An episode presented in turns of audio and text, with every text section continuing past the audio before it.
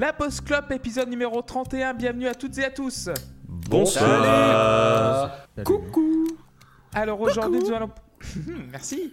Ah, Aujourd'hui, nous allons parler du septième album du groupe Genesis intitulé, intitulé A Trick of the Tail, sorti le 2 février 1976 sur le label Charisma et produit par David Henschel et Genesis. Donc la petite équipe est là encore avec nous, donc du coup, je vais commencer à présenter Erwan. Salut Erwan. Bonsoir. Vous me connaissez aussi peut-être sous le pseudonyme de Titi le Furieux sur Bazookam. Voilà. Encore très en forme Erwan ce soir. Je suis Euh, presque sobre. Euh, Lucifer est avec nous. Salut Luc. Bonsoir. Comment allez-vous? Écoutez, ça va, ça va, ça va. On a, bien. on a, on a passé l'album euh, critique de la saison, donc euh, là ça va. J'en- J'envisage l'avenir avec sérénité. Très bien. Euh, Sébastien, comment ça va? Eh bah écoute, ça va, ça va bien. On va, on va, malgré, malgré des, petits trucs euh, dans la vie qui embêtent, je suis tellement heureux d'être là avec vous pour parler de ce disque que, que voilà, j'ai envie d'oublier euh, tout le reste et les tracas et les soucis et oublier que nous n'avons plus que 3 mois et 30 ans avant de tous mourir. Oh là là. Et du coup, euh, je voulais vous poser une question. Euh, à quelle écoute vous êtes de l'album de Lana Del Rey? Je ne sais pas quoi. Zéro, Euh, j'en ai rien à branler. Moi beaucoup. Je, l'ai écouté 572 fois dans les trois dernières semaines. Je suis accro euh, à Lana Del Rey. Et je n'aurais jamais pensé pouvoir dire cette phrase un jour, mais je suis accro à cet album de Lana Del Rey. Écoutez Lana Del Rey, écoutez Lana Del Rey, écoutez Lana Del Rey. Merci Seb. Euh, Tim est avec nous. Salut Tim. Oui, Comment allez oui, Comment ça va? Euh, non. Oui, oui. Non, ok, très bien. Euh, Loïs est avec nous. Salut Loïs. Oh oui, bonsoir à tous. Merci Pascal Argence qui est là avec nous. C'est super, c'est super, c'est top de lire. Très bien, merci. Euh, Euh, JP Clément. Clément, Oui. excuse-moi, on est combien ce soir? Nous sommes 7. Et j'adore ce chiffre. On est 7, c'est ça? Et c'est la deuxième chronique. C'est 7. C'est la, deuxième- c'est- c'est la deuxième épisode de la saison. Ah, effectivement, JP. Salut JP. Salut. Comment ça va? Eh bien, Très bien. très, ouais, très content. Ok, donc du coup, euh, donc l'album qui a été choisi par le public l'année dernière, donc Trick of the Tail, et du coup, qui l'avait proposé, c'est Sébastien. Et Sébastien, pourquoi tu, as cho- oui, pourquoi tu as choisi cet album de ce groupe? Euh, parce que je savais qu'à un moment donné euh, de la Post Club, il faudrait qu'on passe par Genesis parce que euh, bah, JP, toi et moi, nous sommes euh, rencontrés grâce à un forum dont tu as parlé plusieurs fois dans cette émission que j'avais créée en 2002. Euh, ou 2003 d'ailleurs, je ne sais plus. Non, 2002, c'était fin 2002. Et, euh, et voilà, donc Genesis, j'ai eu l'occasion de le dire, c'est euh, mon, mon, mon ADN, c'est même plus que mon groupe préféré, si vous, voulez. Je, voilà, il y a, rien ne peut arriver dans mon cœur à la, à la cheville de Genesis, donc je savais qu'on qu'on y viendrait un jour. Euh, bizarrement, je l'avais, j'ai pas voulu les proposer parce que je savais pas trop quel album choisir.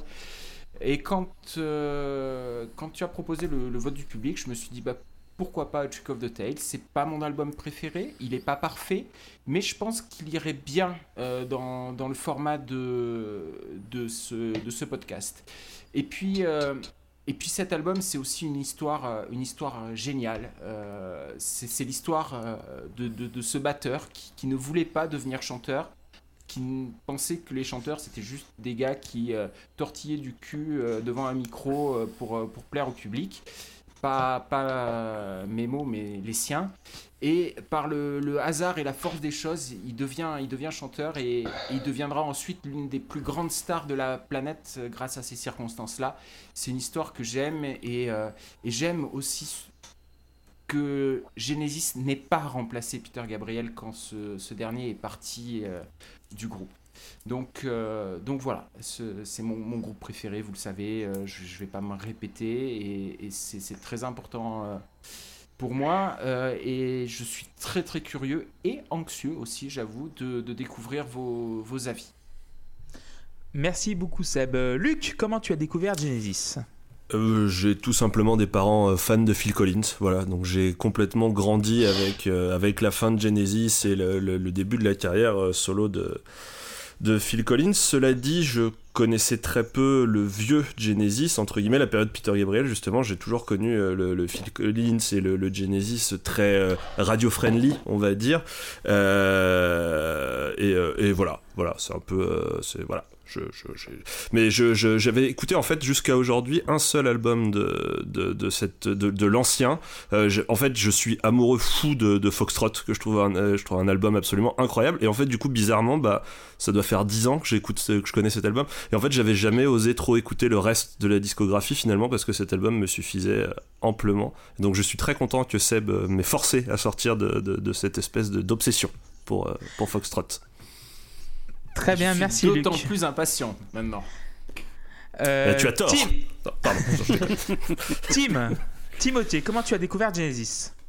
Euh, je saurais pas vous dire vraiment comment j'ai découvert Genesis. Je sais que je connaissais parce que mes parents devaient en écouter, devaient pareil écouter euh, du Phil Collins. Après, euh, euh, savoir euh, précisément quand est-ce que j'ai découvert quel album. En fait, je, je, c'est un nom de groupe que je connais depuis très longtemps sans pouvoir vraiment citer euh, une chanson plus que les autres. Voilà, je, je sais que je connais, mais euh, je connais de nom sans plus. En tout cas, je connaissais de nom avant euh, cet album-là. Très bien. Euh, Loïs, quel a été ton premier euh, contact? Si je dis pas de conneries, mon premier contact, ça doit être I Can Dance. C'est Genesis ou c'est Phil Oui, Collins I Can Dance. C'est Genesis. Genesis. Donc, c'est- parce que c'est un peu un morceau qui, pareil, est pas mal passé sur les, les chaînes de télé et sur petit les peu, radios. petit peu. Et après, bon, il y a eu Phil Collins qui, qui pareil, passe euh, télé, radio, tout ça. Et euh, il s'avère que j'ai des parents qui sont fans de Genesis, mais période Peter Gabriel. même. Vous avez Est-ce qu'on est tous les mêmes frères Est-ce qu'on est frères en fait Est-ce que ce soir parents. on découvre qu'on a les mêmes parents J'aimerais beaucoup être ton frère, euh, Luc. Comme ça, t'aurais pu me mettre des roustes. Et euh, mais euh, plus sérieusement, je sais que voilà, ma mère est une immense fan de Peter Gabriel. euh, ce qui fait que j'ai écouté plus d'albums de Peter Gabriel en solo que Genesis. Je sais que mon père aime énormément The Lamb Lies Down on Broadway, qui le mettait souvent à la maison familiale, ce qui fait que je connaissais de très très loin la discographie de Genesis et que ce Trick of the Tail est le premier vrai album entre guillemets que j'écoute sérieusement et avec avec intérêt. Donc voilà, c'était un peu impatient quand même parce que ça fait partie d'un c'est un gros pan de la musique rock Genesis et j'étais un peu énervé parce qu'il avait battu mon album au vote du public donc j'avais euh, un peu hâte de, de- de m'y prêter d'être méchant mais au final euh, j'ai pas pu être méchant. Merci Loïs. Euh, JP, Et- Et ton papa a de très très bon goût. Mais oui, je sais bien, même s'il est un peu trop fan de Still Loving You et de toutes ces balades mais bon ça. Car Euh, écoutez J- l'épisode sur Scorpion. voilà. Euh, JP, comment tu as découvert Genesis? Alors, euh, moi, j'ai dû découvrir Genesis euh, à l'époque de Mama. Enfin, disons que c'est le moment où je m'en suis, où je m'y suis intéressé. Euh, donc, c'était au début des années 80. Mais euh, de mémoire, euh, j'avais déjà entendu des albums, euh, puisque j'ai des souvenirs de, de Suicide Lives et puis de And Then There Were Three. Euh, bah justement, chez, on, on en parlait il y, a, il y a 15 jours dans l'émission. euh, j'avais une tante qui écoutait aussi du, du Genesis et, et du Scorpion. Donc euh, j'avais écouté ça chez eux. Et, euh, et en fait, c'est vraiment rentré dans mon champ de vision à partir de l'album Invisible Touch qui a, qui a cartonné euh, partout. Et euh, voilà. Et en fait, j'ai découvert Trick assez tard, plutôt au début des années 2000. Euh, je connaissais bien la discographie de la période Gabriel. Et en fait euh, je connaissais les autres aussi derrière mais les deux qui me manquaient vraiment c'était les, les deux les deux de, de Phil Collins euh, où ils étaient encore quatre. Donc euh, voilà. Donc j'ai découvert plus tard et euh, voilà. C'était dans les années 2000 à peu près. Merci beaucoup. Erwan, comment tu as découvert ce groupe? Découvert, découvert, c'était des circonstances un peu nulles parce que c'était il n'y a pas si longtemps que ça. J'ai un pote qui est fan de Phil Collins et euh, moi je connaissais ni Genesis ni Phil Collins, mais je connaissais toutes les vannes que les gens faisaient sur Phil Collins et en fait je les faisais sans avoir la ref parce que ça le faisait chier. Et un jour il m'a dit Ah, bah vas-y, viens, je te fais écouter tel truc. Puis on était en soirée, j'étais un peu mort. Et il me passe un truc comme ça. Et en fait, j'étais même pas réceptif au truc. Je lui ai juste dit c'est de la merde et tout, machin. Et parce que c'est pas le genre de musique qui m'intéresse fondamentalement à la base, quand même, hein, ce, ce style-là. Et du coup, bah, on- pour parler d'une vraie découverte, cet album, je pense que le, enfin, le fait qu'on le fasse pour l'émission, c'est la première fois que j'écoute un disque en entier de, de Genesis. Et je, je confirme que c'est vraiment pas un genre musical qui m'intéresse particulièrement, mais euh, c'était quand même une bonne découverte, on peut dire. On accepte tous les avis, Erwan, il n'y a pas de souci. J'espère bien. bien. J'espère bien, d'autant que j'ai j'ai raison, j'ai raison, c'est c'est une vérité. Donc, euh, Alors, pour ma part, Genesis, bah, c'est c'est un peu c'est c'est euh, c'est l'un des groupes. euh, enfin bon, c'est mon groupe préféré quoi depuis 1992. J'avais 6 ans à l'époque. Euh, J'ai mon oncle qui avait acheté un disque qui s'appelait The Way We Walk. Donc c'était un live euh, de En Genesis. deux parties. En deux parties, voilà, le, live qui est le plus charcuté euh, du monde. Franchement, euh, découpé entre les chansons courtes et les chansons longues. Et j'avais une chanson qui était, que j'étais obsessionnel dessus, c'était la numéro 5 de The Way We Walk qui s'appelait I Can Dance. Et j'ai commencé à écouter ça et j'étais obsédé par ce morceau-là pendant 5-6 ans. Et après, donc euh, de 5 à 10 ans, j'ai pas écouté beaucoup de musique. Et après, en fait, donc avant Noël, j'avais 10-11 ans. Et euh, j'étais en fait à Carrefour et j'avais genre des étrennes des grands-parents, machin. Et en fait, je vois le. euh, en fait, c'était deux coffrets de deux CD. C'était genre euh, Duke et Invisible Touch et Abacab et Mama à l'époque.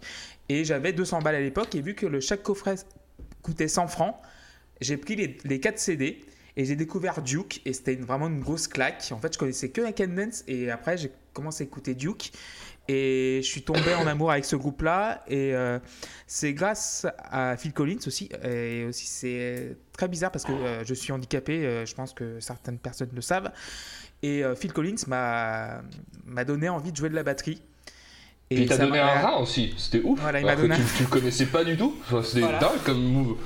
Et du coup, voilà, malgré mon handicap, j'ai écouté In the Air Tonight et j'ai commencé à jouer de la batterie quand j'avais une dizaine d'années.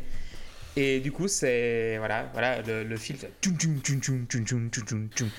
Euh, à, no à noter que c'est la seule bonne utilisation de la reverb avec la caisse claire de Wendelin Vibrex de Led Zeppelin. Euh, voilà, exa exactement. Et du coup, c'est Phil Collins, Genesis, c'est en fait euh, les membres de Genesis, donc euh, sont pour moi, je considère comme des oncles. J'ai l'impression de de les avoir connus depuis toute ma vie. Et voilà, je vais arrêter là parce que je vais. Voilà. En tout cas, euh, donc on va parler de Genesis. Donc Genesis, donc euh, Phil Collins à la batterie évidemment, euh, Tony Banks au clavier, Mike Rutherford à la guitare et non à la guitare et à la basse et euh, aussi euh, Steve Hackett à la guitare. Euh, donc on va parler en 76 euh, qui, euh, quels sont les tubes qui ont euh, été numéro 1 à cette époque-là. Donc euh, est-ce que vous avez une idée pour euh, les États-Unis? Hmm, non.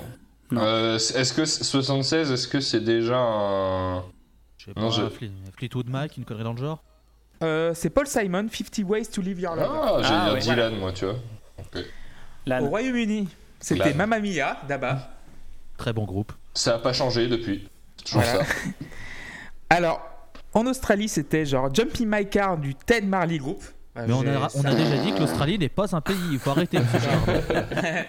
Et en France, exception culturelle française, ça va pas changer le monde de Joe Dassin. Oh putain. Yes, euh, Ouais, fier d'être alors on a toujours été fort. Cela, cela dit, euh, exception culturelle française, j'étais scié de voir que A Trick of the Tail avait été premier en France. Ouais, Et aussi, que c'est- surpris. ouais. C'est le seul pays dans lequel ce- cet album a été premier. J'ai j'ai Voilà. trouvé ça fou, complètement fou. Donc jusqu'au bout, on n'a pas de goût, quoi. Voilà. En, en France, on adore Vincent Lagaffe et Genesis. Faites des liens, Voilà. hein, enfin, Voilà. ça fait réfléchir quelque part. Et en même temps, Phil Collins a la même qualification que la gaffe. Donc du coup, voilà, on sait pas. Philippe Collin. Philippe Collin. Philippe Euh, Merlu. donc du coup, voilà, on va commencer par Dance on a Volcano. Donc je rappelle que les notes vont de 0 à 10 et c'est Loïs qui va commencer à nous en parler. Vas-y Loïs. Ce riff principal qui arrive, j'en veux 15 ans. Je veux une boucle de 15 ans de, ce riff principal qui est d'une lourdeur magnifique et qui pourtant, il n'y a pas de lourdeur dans le casque, mais cette espèce d'effet, euh, c'est incroyable, c'est ouf de faire ça. La basse avec le clavier, elle est mais formidable. Sincèrement, cette partie, mais le, quand ça revient sur le refrain, qui, oh là là là là là là, mais vraiment, mais je dis souvent euh, qu'un morceau d'intro d'album c'est hyper important parce que ça te permet de bien rentrer ou non justement dans un album. Et là, mais tu te prends ça en pleine poire, tu fais ok, j'ai compris, bon bah allez, amenez le reste, c'est bon, amenez le reste, pas de souci, mettez-le dans un coin, je prends, je prends tout, euh, euh, ce qui reste, les side, les side B, euh, les, trucs pas enregistrés, je m'en fous, mettez tout, je, je prends tout. C'est incroyable. Et puis, ils ont décidé de faire un truc à la fin où ils accélèrent. C'est dommage. C'est putain de dommage. S'ils étaient restés tout du long sur cette espèce d'ambiance un petit peu science-fiction poisseuse qui a qui est qui est vraiment lancinante, etc. C'était le 10. Je mettais 10, voire même 12, 15, 18, 1000. Et ils décident de faire cette accélération à la fin qui part dans une espèce de free jazz qui reste de bonne qualité, mais qui me sort justement de tout ce que j'aimais sur ce morceau. Et je suis hyper frustré. Parce que du coup, je mets pas 10 à ce morceau. Et comme je peux pas enlever de demi-point, parce que j'aurais juste enlevé un demi-point, j'enlève un point entier. Et je mets entre guillemets que 9. Mais putain, des morceaux d'intro comme ça, quand vous voulez, les gars, il y a pas de problème. Alors, je, je me permets de, de prendre la parole pour dire que euh, justement, Genesis est d'accord avec toi, je pense, parce que cette, euh, cette fin en concert, ils l'ont quasiment jamais joué. Très vite, ils l'ont laissé tomber pour plus jamais la jouer. Tu m'étonnes. Voilà. Pardon. Ouais, parce que, Mer- en- en- parce que je comprends, parce que il, il parle et je crois que la voix trafiquée, elle fait And, when the- and- now the dance begins, je crois Let, dit. let the dance begin. Voilà, et ce qui est logique avec Dance on a Volcano, donc je pense qu'ils veulent faire un truc dansant, etc. Mais c'est si dommage. Franchement, c'est super dommage parce qu'à partir de là, jusqu'à la fin, à la rigueur, t'en fais, je sais pas, une interlude, tu le coupes et tu fais une interlude où tu fais un, un je sais pas, un truc jazz, t'enlèves juste le Let the Dance Begin, tu fais juste cette petite interlude free jazz à part. Et là, tu dis merci messieurs, bravo. Et là, c'est dommage que ça couvre vraiment cette ambiance qui est créée au- sur toute la première partie qui est incroyable. Donc voilà. Donc 9 pour ré- répéter ma note. Merci Loïs. Tim Alors, euh, on va euh, let the dance begin. hein, on va laisser la danse commencer. Ce sera la En plus, danse, t'adores ça la danse. C'est vraiment voilà, ta cam. ce, sera quoi. la, ce sera la danse des excellentes notes. L'intro est sympa, euh, mais par contre, j'aime pas du tout la suite. Par contre, en fait, je me perds dans ce que j'écoute. Je trouve, et j'y reviendrai euh, souvent dans l'album, que la batterie prend énormément de place. Enfin, mais vraiment à un point où ça devient dérangeant. Euh, comme si, comme si euh, ils essayaient à tout prix de considérer la batterie comme un instrument à part entière, alors que, alors que de mon point de vue, pas vraiment, en fait. hein, que la batterie, c'est plutôt là pour la rythmique, et là, elle fait un peu n'importe quoi, je trouve. Ou en tout cas, voilà, c'est, voilà, j'aurai l'occasion d'en reparler plus tard. Je trouve pas le chant intéressant non plus. Euh, globalement, pour moi, j'ai l'impression que ça manque de structure et de cohérence. Ça ne me fait pas ressentir grand chose. Pour être honnête, je ne ressens même absolument rien. En plus, c'est long. Et à la fin, on se tape ce passage euh, rapide qui, à mes yeux, ne sert à rien. Euh, il me fait penser, je vais pas pouvoir m'empêcher de comparer cet album à Steven Wilson et à And Cannot Erase qu'on a chroniqué, que j'avais adoré, parce que c'est peut-être ce que je connais et ce que j'aime qui se rapproche le plus de ça. Et, et dans, dans ce morceau qui s'appelle euh, Three Years Older, il y a, ce, je crois que c'est ça, il y a un passage rapide comme ça, un peu bizarre, euh, qui m'allait déjà pas, sauf que là il est plus long, il me plaît encore moins. Et voilà, je comprends pas trop ce qu'il vient faire là, et voilà, je, ce- je- j'y arrive vraiment pas sur ce morceau. Et voilà, c'est un des problèmes que je vais avoir sur le, disque en entier, c'est que j'ai du mal, j'ai toutes les peines du monde à ressentir quelque chose à l'écoute. Et euh, vous, pouvez vous en douter, ça va être gênant. Le premier morceau, il prend 3. Parce que parce qu'en plus, il est, je, trouve, je trouve vraiment long. Ok. Bah, pas de souci. Euh, Luc Dance on a Volcano. Je, je sais pas je sais pas ce que j'aime le plus sur ce morceau en fait. Je, je sais pas si c'est toutes les ambiances qui sont tissées les unes après les autres et qui changent. Enfin voilà tout- tout- tous ces paysages qui sont changeants. Si c'est ce- ce- ce- ce- l'incroyable dynamisme des couplets avec le duo guitare batterie qui est monté sur ressort et puis le, le chant de Phil Collins qui va juste parfaitement par dessus si c'est le clavier onirique qui est toujours présent. Enfin voilà. J'aime tout dans ce morceau et puis je, je suis désolé mais je suis pas d'accord. Enfin le, le final je le trouve absolument incroyable j'ai l'impression que globalement ils ont ils ont ils ont ce, ce- ce morceau là ce, ce passage là c'est ça a influencé peut-être je pense 90% de tout le prog moderne j'ai l'impression que les groupes de métal ou de rock viennent là en prennent un petit morceau et font un album entier grâce à ça maintenant tellement tellement je trouve ce truc parfaitement réalisé Euh, c'est une ouverture absolument magistrale d'album et pour moi c'est un 10 sur 10 d'entrée mais les doigts dans le nez quoi 10 sur 10 pour Luc. On va passer à JP. Ouais. Euh, J'adore l'intro, euh, je la trouve vraiment fantastique. Et, euh, euh, et d'emblée, on sait qu'on sera dans un, dans un album différent du précédent. On- n'est vraiment pas sur le même son qu'on avait sur, sur The Lamb, qu'on est vraiment sur autre chose. Et, je trouve que la, chanson traduit vachement bien l'idée de danger, de d'urgence et d'inconfort euh, à danser au bord d'un volcan avec des accélérations, des motifs bancals. Et puis moi je trouve le final génial parce que justement c'est un vrai tourbillon, c'est quelque chose de menaçant, un peu diabolique, un peu grand guignol aussi. Il y a, un côté conte euh, qui, qui, moi je trouve qu'il fonctionne super bien dans ce final. Euh, moi je trouve que c'est vraiment du grand art et l'équilibre de tous les musiciens, moi je le trouve vraiment parfait. c'est un morceau qui prend neuf. Deuxième neuf pour ce titre. Seb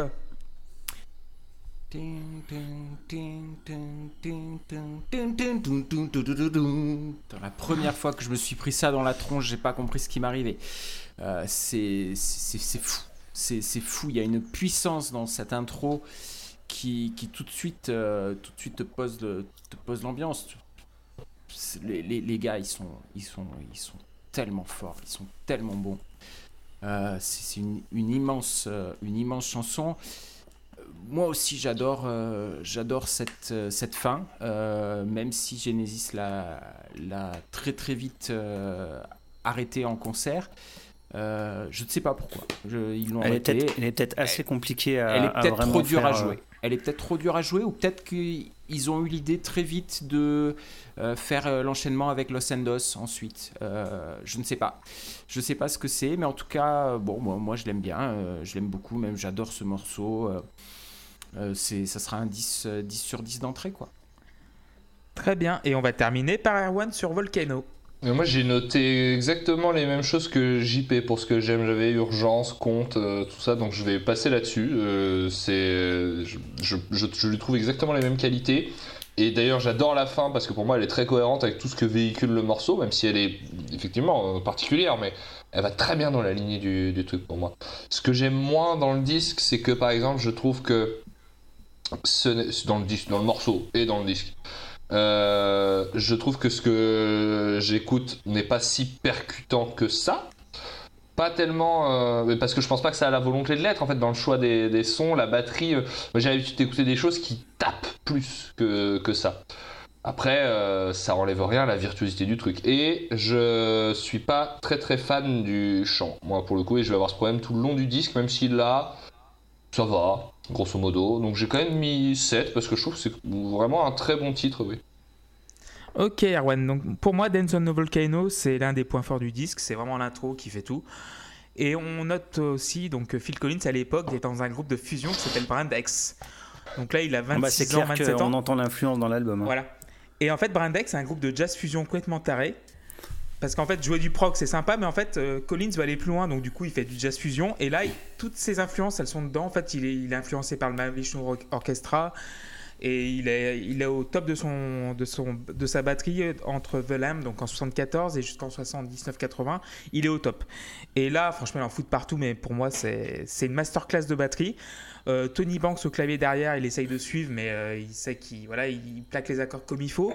Euh, T'as Rutherford à la, à la 12 cordes, parce qu'il joue de la 12 cordes avec les pédales basses qui, font, qui ont un rôle important. Ah bah dans le basse chez eux, c'est. Voilà les pédales balles sont, sont, exceptionnelles. Et oui, je ne mettrais, mettrais, pas 10 sur 10, 9 sur 10 parce que voilà, la fin est, un peu trop.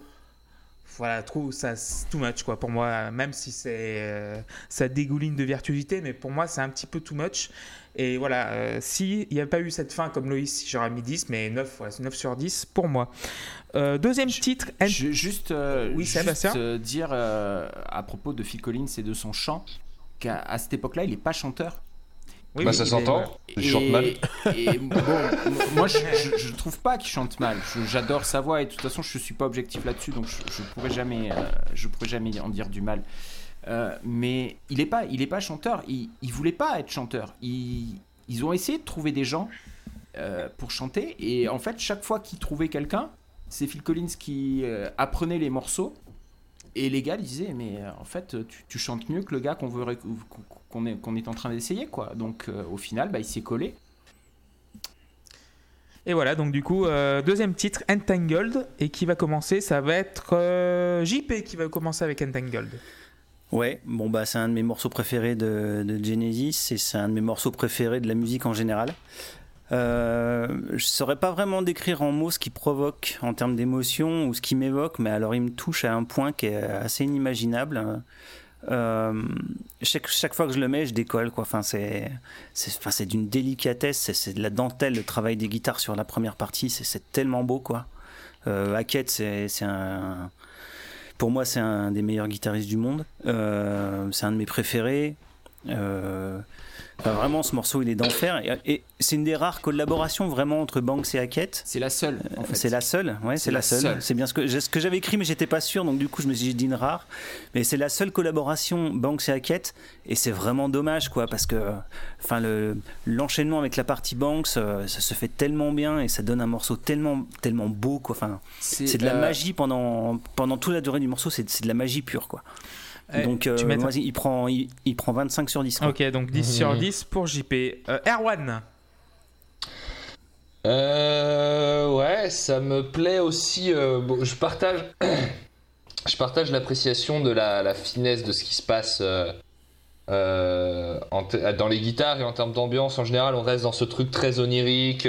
les chœurs viennent ampli amplifier vraiment un, un, truc un peu magique, même dans, dans ce morceau et dans ce qu'il raconte.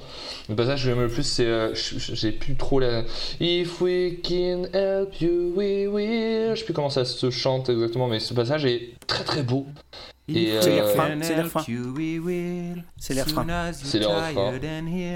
Et donc du coup, je, je, je, trouve ça vraiment très beau et la, la, la guitare acoustique donne euh, vraiment une, ouais, de la puissance un peu au truc. On est dans une balade en forêt.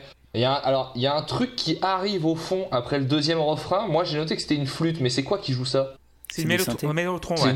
Un mélotron. Mélotron. Non, non, c'est un ARP. Un ARP, le, ARP. le, le, synthé principal. Donc un après, il y a un mélotron Après, derrière. mélotrons sur la fin. Voilà. Il y a un Ok. mélotron Ouais, c'est le. ARP qui prend, puis après, t'as les mélotrons. Et ben, le, le, le son est très bien choisi parce qu'il vient alimenter ce côté très boisé dans le, le- dans le morceau. J'ai- Très très boisé. Bah, écoute, c'est boisé, je peux rien moi. J'adore les bois. Euh, après, ouais, j'avais noté, il me manque un sommet à cette chanson, mais en même temps, pas tellement. Toi, je vais lui mettre un point de plus que ce que j'avais gardé en note. Je vais mettre 7 aussi, parce que c'est un- vraiment un bon titre aussi, qui suit bien le premier. Donc euh, voilà, 7. Très bien. Euh, 7 sur 10 pour Erwan. Seb?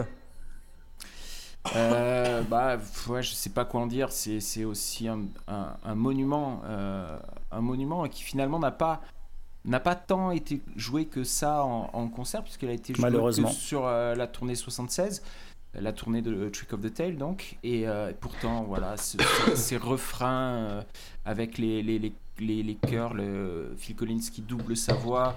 Et puis et puis ce, ce final euh, ce final quand euh, quand il y a le mélotron qui arrive à, à la fin qui, qui est poignant pour moi c'est un un sommet. J'ai j'ai la chance chez moi d'avoir ce disque en, en DVD 5.1 et ce morceau, c'est le plus beau morceau que j'ai pu entendre en 5.1 de toute ma vie. C'est, comme disait JP, les, mots manquent pour décrire toutes les émotions que, ce mo- morceau peut procurer. Alors, euh, j'étais pas allé à 25 sur 10, j'étais, je m'étais arrêté à 12, mais vous avez l'idée quoi. Très bien, 10 sur 10 pour Seb également. Euh, Tim? Oula, bah ça va être un peu compliqué de passer après ça parce que, euh, parce que vous avez tous l'impression de ressentir des choses euh, euh, très clairement définies et vous, avez vous donnez l'impression d'être touché par ce morceau alors que bah alors que j'ai pas eu cette chance en fait. Enfin, je sais pas comment, je sais pas comment vous dire ça autrement. Je, je, ne, je ne ressens pas grand chose en, en écoutant ce morceau. J'irai pas jusqu'à dire que c'est désagréable. Le couplet est même plutôt sympa mais j'aime pas le refrain. En fait, je, il faut, j'ai prévu d'étudier ça euh, quand j'aurai un peu plus de temps, mais euh, j'ai l'impression que cet album euh, a inventé, euh, enfin, a- m'a permis de créer le terme de déception euh, harmonique, et on en reparlera plus tard. Mais euh, voilà, je suis euh, déçu euh, par ce que j'écoute, euh, surtout sur le refrain, voilà, que, qui me plaît pas. Je trouve aussi que c'est long, que, que ça a du mal à, à, évoluer. Enfin voilà, je, je m'ennuie un peu à l'écoute. Euh, ce serait 5 si je suis gentil, 4 si je suis sévère. Mais je suis plutôt d'humeur gentille et inclusive, donc je vais mettre 5. 5 sur 10 pour Tim. Euh, Luc Eh ben, euh, je vais continuer un peu euh, dans la veine de Tim à jouer un peu le rabat-joie. Pour moi, euh, Entangle, c'est pas, un- pas un mauvais morceau. J'irai pas, j'irai pas dire ça du tout. Euh, maintenant, je trouve qu'il arrive beaucoup trop tôt en fait, et que voilà, Dancing on a Volcano parle part tellement fort, tellement, tellement bien et tout, que là, c'est un coup de frein vraiment trop brutal à mon coup et, et à mon goût, à mon goût. On va Mm. parler français, c'est quand même vachement mieux. Euh, voilà, moi, moi personnellement, j'aurais été Phil Collins, euh, j'aurais pas organisé ça comme ça. hein, euh, je l'aurais mis plus tard, j'aurais mis Squonk en 2 et Entangled en 3 peut-être. Enfin, ah voilà. non, t'as pas le droit de faire ça. T'as- pas le droit de faire ça. Le écoutez, silence. écoutez, j'aurais été- secondes Écoutez, laissez-moi, la laissez-moi être Phil la- Collins. laissez Luc parler, euh, monsieur, un euh, instant, bon, mais euh, déjà, déjà, déjà, ce n'est pas, ce n'est pas Phil Collins, c'est les quatre du groupe. qui- Oui, non, mais je, je prends Phil Collins en tant que personnification du groupe parce que, enfin voilà, bon, bref. Mais, enfin, Mais vous- vous, mais vous voyez où je veux en venir. Mais vous avez j'ai- tort, Mais, monsieur moi, je connais, les, je connais les Français, monsieur. Je, je vais sur les marchés, je leur serre la main les- tous les matins. Euh, voilà. Après, après, c'est un, c'est un beau morceau. Voilà. J'aime encore plus en particulier la deuxième partie où c'est juste les claviers tout seuls qui dérivent complètement dans l'espace avec un son qui ressemble presque à de la thérémine. Enfin, c'est complètement ouf. Et euh, voilà, c'est c'est juste que pour moi, enfin voilà, c'était trop tôt pour faire une pause. Et ça me sort un peu de, de, de- de ma béatitude euh, qu'il y avait sur le premier morceau. Donc je sanctionne un peu et je suis désolé, mais je vais mettre que. euh, allez, 6 sur 10. Voilà. 6 sur 10 pour Luc. Et on va terminer par Loïs. Alors, Entangled. Euh, je suis dans une phase où j'essaye de, de- de me changer sur mon attitude et j'essaye de d'être un peu plus calme, d'être un petit peu plus mesuré, d'être euh, voilà, un peu plus relax, de ne plus me laisser euh, submerger par mes émotions négatives. Votre, votre avis sur Bruno Genesio, s'il vous plaît? Bref, ce n'est qu'un- ce n'est- ce n'est qu'un Ole Gunnar Solskjaer euh, du- de Villefranche. quoi. Bien joué. mais, du coup, euh, du coup, voilà, j'essaye de, travailler sur moi, j'essaye de, voilà, de, de, m'apaiser, de devenir quelqu'un de, plus, de plus sain, de plus être vraiment cette une boule de nerfs, voilà. Et donc arrive ce morceau qui est juste incroyable et qui est pour moi le meilleur de l'album. Il n'y a pas d'autre mot, c'est ma meilleure note de l'album, c'est un 10 sur 10. Euh, je trouve la pureté des refrains dans la voix, c'est c'est c'est c'est c'est hallucinant. C'est c'est les, les guitares, il y a une guitare 12 cordes ou c'est où je me Oui, trompe oui, il y a plusieurs Ouais. guitares 12 cordes on est, qui sont ouais, on est bien d'accord. Ça, pff, le son de la 12 cordes quand c'est utilisé comme ça, mais c'est c'est pareil, c'est magnifique. Enfin, il y a une ambiance qui se dégage de, de ce morceau qui, qui appelle à la à m'apaiser, à me calmer, à, m'a- à me à me faire sentir euh, voilà mieux et putain ce, travail sur les, voix, sur le refrain, je m'en remets vraiment pas. Enfin, c'est c'est ce que j'aime dans les harmonies vocales, c'est ça que je, je, veux. Et voilà, et Entangled, c'est c'est très clairement euh, le, le highlight pour moi de, de, de ce Trick of a Tale. C'est un 10 bien mérité. Et croyez-moi que si j'avais pu mettre beaucoup plus, je me serais lâché sur, le, sur, sur la note. Pour moi, c'est un grand bravo sur ce morceau. Très bien, merci pour cette description. Pour moi, Entangled, euh, en fait, Trick of the c'est l'album que j'ai découvert le plus tard de Genesis. En fait, c'est le dernier album que j'ai découvert d'eux. Et en fait, j'ai longtemps surestimé ce morceau. J'aime beaucoup ce morceau, Entangled, mais il est un chouïa niais pour moi. Je trouve. Non, bah non. Et, euh, et en fait, voilà, euh, je, pense pas loin de Luc. En fait, voilà, l'équilibre euh, chanson douce, chanson forte me, et me semble un peu trop mécanique. Mais ça reste. euh, les claviers à la fin sont quand même majestueux euh, as fuck, comme, euh, comme dirait l'autre. Et ça reste un très très bon 8 sur 10 pour moi. Euh, troisième titre, Squonk. Et qui va commencer, ça va être bah, Seb, tiens, tu vas commencer sur Squonk. Alors, on dit que le silence qui suit, qui suit Mozart est encore du Mozart. Et moi, je trouve que les, quelques secondes, les trois secondes de silence qu'on a entre la fin féerique de Untangled et le coup de tonnerre de Skunk au départ, c'est absolument. ah, C'est mon, mon, moment préféré de, du disque euh, c'est assez dingue de dire ça. C'est ces trois secondes de silence. Je, je les trouve tellement tellement parfaite. Euh, et, Skunk, c'est euh, un, morceau que j'aime beaucoup, qui sur le disque, il n'est pas, pas énormément euh, mis en valeur. C'est, il le jouait beaucoup mieux en, live, mais le, travail de la basse et, et cette batterie lourde qui est là pour, euh, pour imiter. Alors ils n'ont pas réussi, ils le disent eux-mêmes, mais leur but c'était d'imiter John Bonham sur Cashmere. Euh, Mike, euh, Mike Rutherford et, hum, et Tony Banks sont, sont et- enfin Tony Banks il écoute rien. Euh, et, un jour il est tombé à la radio en, en Allemagne sur, sur Cachemire. Il a dit oh mon dieu c'est fou c'est incroyable qu'est-ce que c'est? Et les autres lui ont dit bah c'est c'est Led Zeppelin quoi. En, en gros. Et, euh, et donc euh, ils ont essayé de se rapprocher de ça. Bon ils y sont pas arrivés mais ils, ils ont, ils ont eu la, lenteur et, la lourdeur. Ils, disent eux-mêmes hein, qu'ils y sont pas arrivés. Mais voilà. Et, et Skunk, j'aime énormément ce morceau à cause de son texte. Parce que c'est une des histoires, les, de, une des- de mes histoires préférées, en fait, de toutes, de toutes les histoires que Genesis a pu raconter. Et, euh, voilà. Et donc, ça sera un 10 sur 10 aussi pour moi. Très bien. Euh, JP. Alors, Skunk. euh, alors, moi, j'ai Alors, on peut toujours- donner la parole à Loïs, s'il vous plaît J'ai toujours eu du mal avec ce titre. C'est vraiment, je vois ce qu'ils ont essayé de faire, hein, euh, notamment avec la batterie, comme tu disais Seb, mais euh, mais en plus elle sonne pas comme sur le reste de l'album. Du coup, euh, ça fait vraiment bizarre. Euh, mais je trouve que c'est foiré. Quoi. Enfin, je trouve que le morceau est foiré.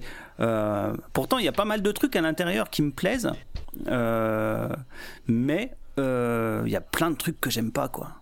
J'aime pas le son un peu bourrin. euh, après, euh, arri- la- l'arrivée en mode bourrin après Untangled, moi, euh, ça me, j'aime pas. Euh, la ligne de chant, je l'aime pas du tout. Euh, et, le passage de, la chanson où tu as un rythme un peu enlevé, euh, un, chip, comme ça, je trouve ça insupportable. Donc euh, ce morceau-là, j'ai vraiment beaucoup de mal, même s'il y a quand même des passages que j'aime bien, le chorus basse. Globalement, la musique, globalement, je l'aime bien. Euh, en fait, je préférais que ce soit un instrumental, parce qu'en fait, la voix me gêne beaucoup sur ce morceau.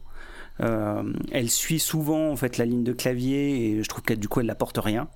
Euh, donc euh, voilà, j'aurais préféré que ce soit un instrumental, puis ça tombe bien parce que du coup ils en font un, petit bout d'instrumental à la fin du disque, donc je suis, je suis, je suis content. Mais là en l'occurrence, en tant que morceau, euh, je l'aime pas des masses, donc il prend 6. Ok. Euh, Tim? Alors, euh, je, tr- je trouve la structure un peu mieux définie, enfin même euh, beaucoup mieux définie, je comprends euh, ce que c'est, mais je trouve vraiment que c'est mélodiquement et harmoniquement pas très réussi. Voilà, je suis, assez d'accord avec JP, non, je trouve ça marche pas trop, et j'ai encore du mal avec le chant. Ce sera pas le cas tout le long de l'album, mais ouais, je sais pas, ce, ce chant ne... En fait, je connaissais peut-être aussi le Phil Collins d'après, et savoir que c'est lui qui chante et qui chante comme ça, bah. Ouais, non, je suis un peu, je suis un peu déçu. Donc, euh, j'ai mis 5. Alors ce qui est ironique en plus, c'est que c'est à partir de- du fait qu'il chantait cette chanson-là qu'ils ont décidé que ce serait lui le chanteur. Oh putain. C'est ça qui est la- hallucinant, C'est la que je pire trouve au chant, je trouve. Ah ouais, mais elle était, moi je l'aime Oh, pas la du pire, tout, je sais pas, mais. Oh là là. Euh, bah, Luc, tiens, du coup. Pour Skunk. Eh ben oui, ce qu'on- alors euh, c'est marrant, enfin, c'est les, les- les sensations parfois un peu étranges que nous amène la musique, mais justement je trouve que le début et même la manière qu'a Phil Collins d'arriver sur la chanson, je trouve que ça préfigure vachement ce que deviendra Genesis plus tard, en fait, le, le- le virage un peu plus, euh, un peu plus tube et tout. Mais bon, c'est- quelque chose de très succinct et je sais pas trop pourquoi ça me ramène à ça. Passer tout ça, euh, c'est un, un- moi je trouve que c'est un très joli morceau lancinant. J'aime beaucoup la basse qui est très mise en avant et qui va. euh, Bah, il y a un voilà, basse, le- hein. Ouais, c'est ça. Le. C'est le- un le- pédale basse, euh, c'est un pédalier en fait qui bon bon. Eh ben, je ne savais même pas ce que c'était. Voilà, donc je suis très heureux d'être venu à la Post Club rien pour ça, parce que putain, j'avais jamais entendu parler de ça. Mais voilà, c'est un morceau qui va vraiment crescendo dans la grâce. Je trouve le mélotron absolument délirant. Enfin, il est, il est partout. Il faut quand il faut. Enfin, dès, dès qu'il y a un silence, dès qu'il y a plus de chant, machin, il, il reprend tellement le dessus et il me fait. Enfin, il, il me met, il me met sur le cul. Puis je trouve que le chant de Phil Collins, non, il est vraiment cool et il va, il va chercher encore plus haut. Puis, enfin voilà, il, il va chercher des notes assez hautes et tout. Et en termes d'émotion, on prend encore un, on prend encore un petit cran et tout. Et donc du coup, moi, Skunk, c'est 8 sur 10 sans problème. Très bien. En fait, pour t'expliquer, t'avais, t'avais Rutherford qui était à la basse ou à la guitare, et pendant qu'il jouait de la basse ou de la guitare, il jouait aussi du pédalier basse. Euh, D'accord. et Voilà, et c'est ça qui faisait les sons boum, boum, comme ça. Ok. Ok, donc du coup, on va donner la parole à Loïs. Eh ben, euh, tu te prends une, euh, une- un beau moment de tendresse, d'amour et de calme avec euh, Entangle et tu repars sur Squonk, qui est définitivement le titre le plus drôle de l'année, hein, parce que je suis désolé, mais Squonk, c'est un mot qui est très drôle. hein. Qui est- ça, ça me fait penser. franchement, la première fois que j'ai vu le mot Squonk, je me suis imaginé Kronk dans l'empereur de Cusco en train de parler à l'écureuil. Voilà, je m'imagine en train de dire Squitty Squonk, Squonk, voilà, et ça me fait beaucoup trop rire. Euh, blague à part, bah, j'adore ce morceau, il est formidable. Euh, j'ai mis le solo de clavier avec solo entre guillemets parce que c'est pas vraiment un solo, c'est plus une partie de clavier je- à la fin que j'aime énormément. Mais les claviers sur ce, cet album sont déments, démentiels, tout ce que vous voulez. Euh, donc les voilà, claviers ça de Tony fait- Banks. Oui, non, bah, oui. C'est-à-dire que Tony Banks c'est quand même voilà, pas la moitié d'un manche, Euh, ou plutôt d'un clavier. Ah, blagounette Euh, voilà. Et donc euh, ce sera un 8 sur 10 pour, euh, pour. Ce qui est rigolo, c'est de le voir jouer en fait, en live. Oui, c'est T'as l'impression qu'il va s'endormir sur ses claviers, mais euh, t'as les doigts qui partent dans tous les sens quoi. Et du coup, on va terminer par Erwan pour Skunk. Bah, moi, la, la, la pédale basse, ça m'a fait mourir de rire quand je l'ai entendu la première fois. Je me suis dit, waouh, les gars, pourquoi? Qu'est-ce qui, qu'est- qu'est- Pourquoi ça surgit là comme ça après euh, le titre précédent qui était, quand même beaucoup, plus appréciable Et le chant, je ne peux pas le voir. Oh comme disait JP, il suit la mélodie du truc et ça me casse les couilles. Je, dis, mec, c'est cliché, c'est sans idée, c'est incroyable. Euh, et pour le coup, même la batterie me déplaît dans le morceau. Euh, je, je sais pas. euh, J'arriverai pas trop à définir pourquoi. Est-ce que c'est le jeu ou est-ce que c'est la façon dont elle sonne? Encore une fois, euh, je trouve globalement que tout l'album manque d'une certaine épaisseur quand même, d'un truc euh, euh, plus, je sais pas, plus percutant. Et du coup, dans le jeu de batterie, c'est infernal. Après, bah ouais, il fait du fusion, c'est de la pop prog et tout, et peut-être que le genre veut pas que ça se passe comme ça, quoi. Mais moi, ça me manque un peu, quoi. Et par contre, j'aime bien le refrain. Le refrain, je peux, je peux marcher dedans. Euh, la fin est complètement oubliable de- du, du titre et en plus il y a un fade out, hein, preuve Ouais. ultime du manque d'inspiration. Oui, surtout Et, que euh, surtout qu'ils l'ont fait en live juste après avec une fin super, donc euh, voilà, tu comprends pas pourquoi. Mais en plus, mélodiquement, je trouve que dans le titre, il y a nettement moins de choses auxquelles se rattraper que dans, que dans le reste des morceaux. Il est un peu bizarre ce, ce disque dans.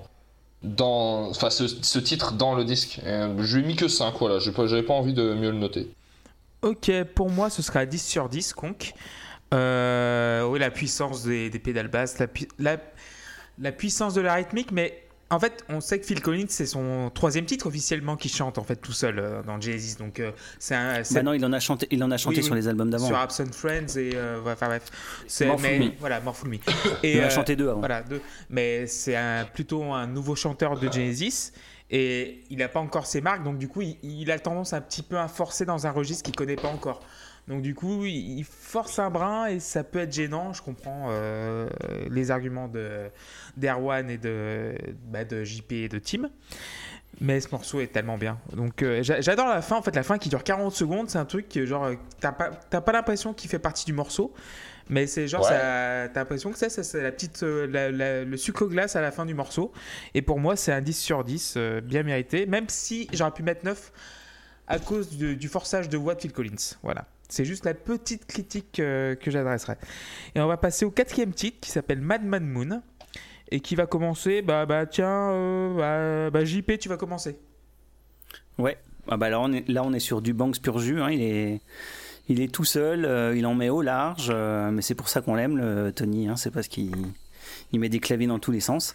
Donc euh, bah, c'est une compo Banks, hein, euh, 100%. Euh, Enfin je dis qu'il est seul, c'est pas vrai parce que les autres font le taf derrière, mais ils sont vraiment au second plan. J'apprécie particulièrement le travail d'atmosphère des guitares de, de Hackett quand il arrive à en placer une, c'est-à-dire au début, à la fin du morceau, parce que le reste du temps, il n'y a plus de place. En fait, j'aime en fait comme le morceau prend, prend son temps pour se développer, de partir, de s'égarer dans les chemins de traverse, tout en restant finalement d'une grande fluidité. Ça, coule tout seul alors que ça part dans plein de directions. Et, euh, ça nous ramène euh, au point de départ à la fin. Enfin, je trouve ça vraiment très très beau. Et c'est c'est vraiment tout, tout le côté euh, mélancolique et, planant de, Banks qui s'exprime sur ce morceau. Et, je le trouve vraiment très très très beau. Donc il prend un 9. Euh, Loïs, Mad Mad Moon. Euh, pour moi, ce morceau, entre guillemets, est sauvé par euh, la partie instrumentale qui est au, au niveau du pont, qui est pour moi un délire absolu. C'est incroyable. Euh, ça partait mal parce que c'était une balade qui était pas. pas, c'est pas ce qui me fascine le plus chez Genesis sur ce coup-là. Donc, ouais, le, le pont instrumental euh, qui dure un bon moment où ça part, euh, ça part en délire et que les mecs disent euh, Euh, Ouais, on peut montrer qu'on sait jouer C'est bon, c'est par là Eh ben, on y va. Eh ben, on y va, on va le faire. Et ils le font. Et c'est très bien. Donc du coup, voilà, je mets que 7 sur 10 parce que voilà, c'était pas le- c'est pas transcendant mais ça fait quand même plutôt bien le café. Très bien. Euh, Seb? Bien moi, Mad Mad Moon, c'est un morceau avec lequel euh, j'ai eu beaucoup de mal pendant, pendant très longtemps. que Je, je trouvais cliché, euh, cliché Tony Banks, euh, cliché dans, dans, dans- dans sa construction et dans, Bah. plein de choses. En même temps, il est tout seul. Hein. Et oui, et, et je, le, je le trouvais pas ouf ce morceau. Et quand on a fait la chronique de cet album sur l'ancien forum, c'était il y a 12 ans déjà, euh, je ne lui avais mis que 5 sur 10. Et aujourd'hui, je vais lui mettre 10 sur 10 parce qu'il s'est passé un truc magique entre temps. et je saurais pas l'expliquer, mais, euh, mais voilà. Donc, euh, depuis que je, réécoute euh, ça, voilà, j'adore, j'adore ce morceau. Je, le trouve merveilleux pour les raisons que, que JP a expliqué bien mieux que je ne le saurais jamais. Donc, euh, voilà. Très bien, 10 sur 10, donc ça fait un carré de 10 pour Seb pour l'instant. Euh, Erwan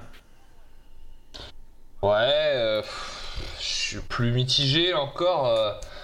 Là, déjà à ce moment-là du disque, j'arrive à un moment où je commence à questionner un peu plus sérieusement le génie qu'on loue à, Genesis parce que sans rentrer pour l'instant dans, le détail du morceau, je trouve qu'on retrouve quand même beaucoup des idées, des mélodies et des sons similaires.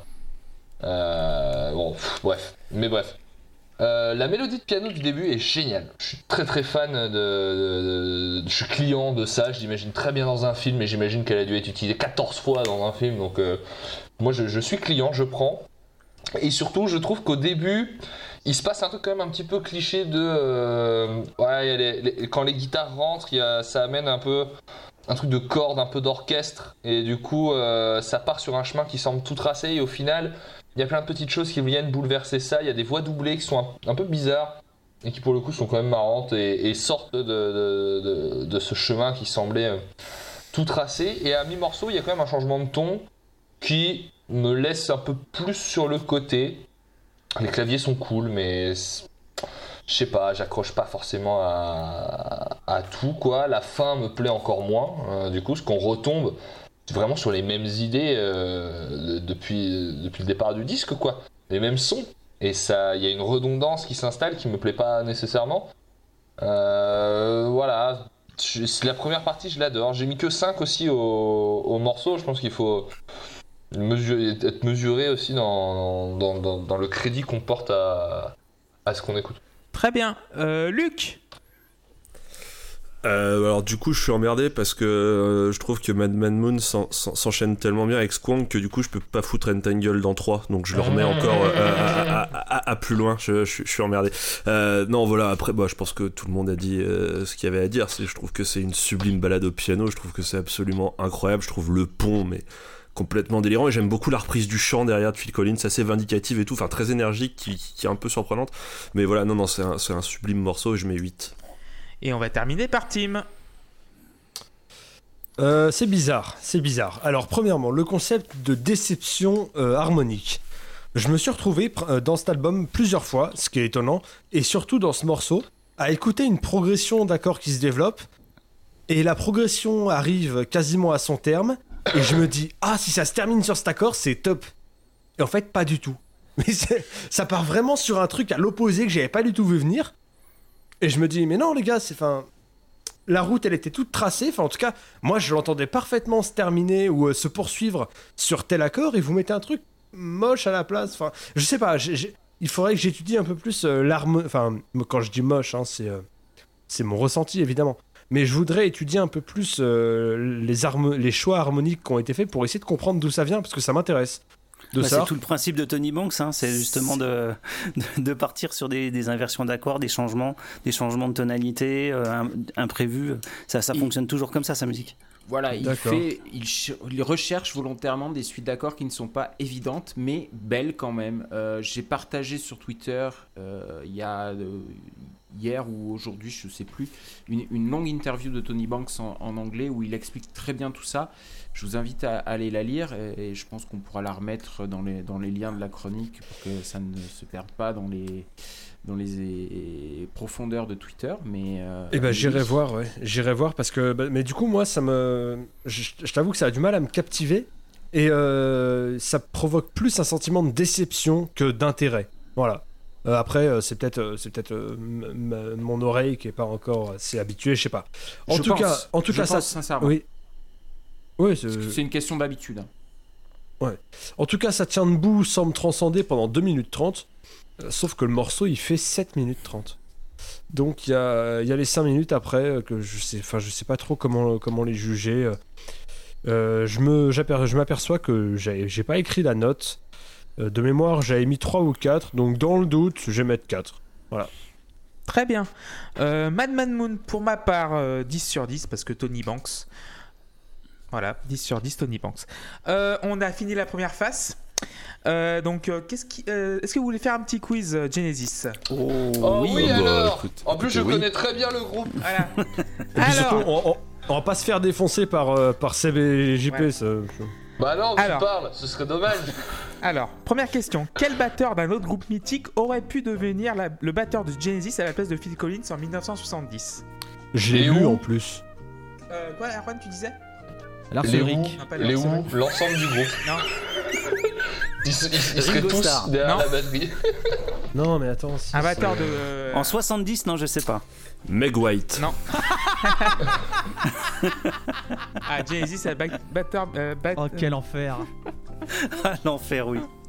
Euh, putain, un batteur célèbre. Un batteur euh, super connu qui a été dans un groupe également super connu qui a été dans un biopic super nul. Mike Portnoy. le, batteur, Non. le batteur de Queen. Voilà. Ah bah, le bravo. batteur de Queen, Voilà, ouais, du Roger, Roger Taylor qui a pu devenir. Oh la vache. On note qu'on a bien tous son nom au batteur de Queen, c'est dire à quel point on s'en bat les reins du batteur de Queen. Alors, deuxième question. Combien d'albums a vendu Genesis, Phil Collins et Peter Gabriel cumulés? Oh Ah, putain. D'accord. Bah, Phil Collins, il a fait Euh, des cartons aussi. C'était. euh. Alors, je vous donne- c'est un milliard. Je vous donne, milliard. Je dirais 200 millions. Je vous parce donne- qu'il y a déjà 110 millions rien que pour Genesis. je vous donne une fourchette de 20 millions. Voilà, 20 millions près. Ce qui est une, c'est quand même une 440 sacrée fourchette. Qu- 470 millions. Non, c'est moins. 200. Ah, ça doit être moins quand même. 200. 4 200 millions, 250 millions quoi. Juste 4 millions. Plus de, plus de 250 millions. Et moins de 450 Plus de 250 millions à 3 Ouais. Ah oui, il y a- la il y a Peter. Gabriel. Allez, à 330. allez, on va dire Ah ouais, parce que 300. Peter Gabriel avec So, il en a quand même vendu par, Ouais. par charrette complète lui aussi. En même temps, des c'est un, Ah, super vendu film. des sauts. Retrouvez Lucifer avec son spectacle, Allez, le 110, saut. 250. Le 27 allez, ouais, on va dire 300. Voilà, bon, ouais, 360 millions en tout. Oh putain. Donc. Collins en a vendu 150 millions. Genesis, c'est entre 120 et 140 millions, donc j'ai mis 130, voilà. Euh, Peter Gabriel, on est au 4, au- à peu près à 80, donc du coup, ça fait 360 millions. D'ailleurs, c'est le, Le nombre de bon. spermatozoïdes qu'il y a dans une éjaculation de baleine. vraie info, vraie info, vous pourrez checker. Non, c'est pas vrai, je l'ai inventé. de suite un reportage sur les mérous d'Islande. Voilà. Ah, mais faut le savoir. Ça va se savoir. Troisième question. Merci. Troisième question. Phil Collins a joué dans deux séries. Citez-moi lesquelles. Miami Vice. Vice. Voilà. Et la deuxième Eh ben, euh, Les. Simpsons. Non, ah, tu es pas, es pas Steam. T'es dans, Ah le ouais coin. Ouais, ouais. C'est pas les Simpsons, c'est- Park. c'est South Park. South Park. Voilà. South Park. South Park. Ah bon. Parce qu'il se trimballe son Oscar tout le long dans, dans l'épisode de South Park. voilà. Voilà, et le, en plus, euh, voilà, c'est c'est très marrant. Euh, troisième question. Euh, Mike Rutherford avait un partenaire de, de polo très particulier. Comment s'appelle- Comment s'appelle-t-il? Et en fait, il- White. Martinet. il, il- il jouait au polo avec un batteur également qui était très célèbre. Pierre Martinet, encore une fois. Lars Ulrich. non, c'est un batteur qui a joué dans l'album So de Peter Gabriel. Manu Katché. Stewart Copeland. Non, pas, ouais, Stewart Copeland, bravo Seb. De police, en fait, c'était son partenaire de polo. voilà, en fait. Manu Katché au polo en même temps ça colle pas. Enfin, il y a- un chez moi. tu- Et dernière question, le clavieriste Tony Banks a-t-il acheté plus d'albums qu'il en a vendu? Parce que Tony Il faut dire, euh, quand, quand on Je suis sûr que si tu connais euh, la référence, c'est ultra drôle. C'est ce que j'allais dire, ouais. Parce qu'en fait, Tony Banks a vendu aucun album de sa vie en fait. Il a, il a dû avant. Il a, il a rien. Il a, en il fait, a dû quand en tout à l'heure, vendre- voilà. Il a dû en vendre quoi? 2000, 3000, un truc comme ça, pas plus? Je sais pas, il en vend pas. Non, mais- non, plus que ça, quand Non, même. plus que ça, mais euh, euh, il en vend pas. Mais tout à l'heure, quand t'as fait, la- quand t'as dit, euh, de toute façon, Tony Banks, il écoutait rien, j'avais envie de dire, ouais, il écoutait même pas ses 10 vu comment ils sont mixés. Donc, Voilà. c'est normal, mais. Écoute, voilà, il adore, il Non, adore c'est pas vrai, il y en a un ou deux qui sont quand même pas trop mal. Il adore ses disques, il les a réédités récemment et il dit qu'il est très fier de ce qu'il a fait, qu'il voit pas la différence avec Genesis et qu'il comprend pas pourquoi ça a pas marché. Mais le problème, il va, c'est il va, il va C'est- pas il a vraiment pas d'oreille en fait. Le, Mais le le- gars arrive, il dit en vrai, ce que j'ai fait, c'est nul. C'était éclaté. non, non, mais pas claqué au pourquoi sol. je l'ai fait. mais le problème, Il y a- sol. le il y en a qui- le Il y en a qui sont critiques avec leur travail, si tu veux. Lui, pas. Pas mais le problème, c'est Curious Feeling, ça quand même, ça se tient. Curious Feeling, Oui, se tient. Curious Feeling, c'est très très bien. Euh, An Island in the Darkness, c'est très très bien aussi. Mais c'est juste que lui, il y a qu'un truc qui l'intéresse, c'est les claviers. C'est tout. Et, euh, et de, de ce point de vue-là, ses disques solo, ils sont très très bien. Mais il n'y a pas le reste, quoi. J'imagine ça au quotidien, le gars est fatigant, quoi. il fait tout au clavier. Ah, mais il a fait Ça des va solos de Ouais. guitare au clavier. Mais Pour tu de vois, vrai. Énorme. Mais même Quel enfer. mais même rééditer, ces albums se ne vendent pas non plus. Donc euh, voilà. Donc, euh, finalement, voilà. Tu vois, je pensais qu'il y aurait une question sur Mike and the Mechanics. J'étais Ah. prêt à dégainer, mais. euh, Ah, bah, Oh, quelle ouais. merde. Ah, c'est vrai que ça dépend. euh, voilà, Mike and- Over My Shoulder et tout ça. Oh, Euh, voilà. Oh, mon Dieu. Qui a été un tube en France, mais nulle part ailleurs, je crois. il me semble. Là, on a vraiment bon goût. Voilà. Et euh, Donc ouais, vous, vous nous écoutez sur SoundCloud, Spotify et sur Twitter. Je vais te donner le loisir à Erwan de donner notre compte Twitter. Là, underscore pause, underscore clope, et j'ai bu 3 bières. C'est un peu long comme nom, non C'est un peu Erwan. long, non là, Et j'ai bu underscore trois bières, c'est avec les underscore underscore club, ou pas Voilà. C'est avec la- c'est tout attaché, sans accent. D'accord. Ah, d'accord. Alors, alors, est-ce que vous avez tourné le disque, messieurs? Oui. J'ai pas tourné que le disque. Alors, on va. Voilà, ça, j'ai retourné des mers aussi. hein. Énorme. Allez, Allez Allez, c'est Toujours reparti. pas sur Apple Music. Toujours pas sur Apple Music. Alors, on va commencer par Robbery, Assault and Battery. Et ça va être Seb qui va commencer à nous en parler. Eh bien, comme pour Mad Mad Moon, c'est un morceau que j'ai très longtemps, euh, je vais pas dire détesté, mais que je n'aimais pas. Euh, et je pense que je pense que j'ai trouvé pourquoi. Euh, je trouve que les refrains sont ratés. Et je Oui. trouve qu'ils sont ratés parce que les mots robbery, assault and battery sont sont laids en fait. Oui. Et, et j'en veux pour preuve que à la fin du morceau, quand euh, ils, ils partent sur la même musique, mais c'est c'est pas les mêmes paroles, c'est euh, Don't Me Round the Moon Song, etc. euh, là, ça marche, ça fonctionne. En fait, tout le morceau commence à marcher à partir du, solo. Et, et- et- là, c'est exceptionnel, par contre. Euh, mais, mais le début, le début, c'est le, le morceau farce de Genesis, comme Genesis en a toujours fait depuis, euh, depuis, depuis toujours. hein. Ils ont fait Harold the Barrel jusqu'à I Can Dance. Il y a toujours eu des morceaux rigolos, un peu moins sérieux, etc. C'est celui-là, sur, euh, sur ce disque, oui, Done It aussi. Et, euh, et je trouve que la, la première moitié est pas, est pas, pas géniale, mais la, la- la deuxième partie est, est exceptionnelle à partir du solo. Et euh, je lui mets 9 sur 10 parce que je ne peux pas mettre moins à cause de la deuxième partie qui est exceptionnelle. Très bien. Euh, Luc? Euh, je, je trouve que c'est le, le morceau qui fait le plus années 70 en fait, le, le plus daté, Ouais, le plus marqué temporalement très groovy sur la rythmique, voilà, le- le- les solos de clavier et tout, tout ça. Euh, ça me dérange pas, hein, mais voilà, après, euh, c'est peut-être aussi le plus complexe, enfin, je sais pas, ou alors c'est le plus biscornu, enfin, je, je, je sais pas, euh, ça, c'est- très lent, puis il y a le refrain très dynamique et machin. J'aime j'aime beaucoup la, la façon qu'a Phil Collins de chanter. Euh, je trouve que ça tire presque sur l'opéra, pas dans, le, pas dans la manière de chanter, parce que Phil Collins n'est pas un chanteur d'opéra, mais dans la manière d'exagérer son phrasé en fait et tout. Et je, je trouve que c'est, je trouve que c'est assez cool. Et, et du coup, j'ai mis, euh, j'ai mis 8 sur 10 aussi euh, à ce morceau. Très bien. Euh, JP Ouais, moi je suis un peu comme Seb. Pendant longtemps, c'est un morceau que j'ai pas aimé. Et c'est toujours le cas. Euh, C'est-à-dire que pour moi, c'est un ratage total ce morceau. Euh, Il y a toujours un vilain petit canard dans les albums de, Genesis, quasiment. Il y a toujours un morceau qui est pas, qui est pas foufou. Euh, bon, bah là, sur celui-là, c'est vraiment celui-là, quoi. J'aime quasiment rien en fait dans ce titre. Je trouve que le refrain est dégueulasse. Le, rythme global est complètement lourdeau. Les mélodies sont pataudes. J'ai pas grand chose à sauver, hormis le pont musical que je trouve vraiment sympa.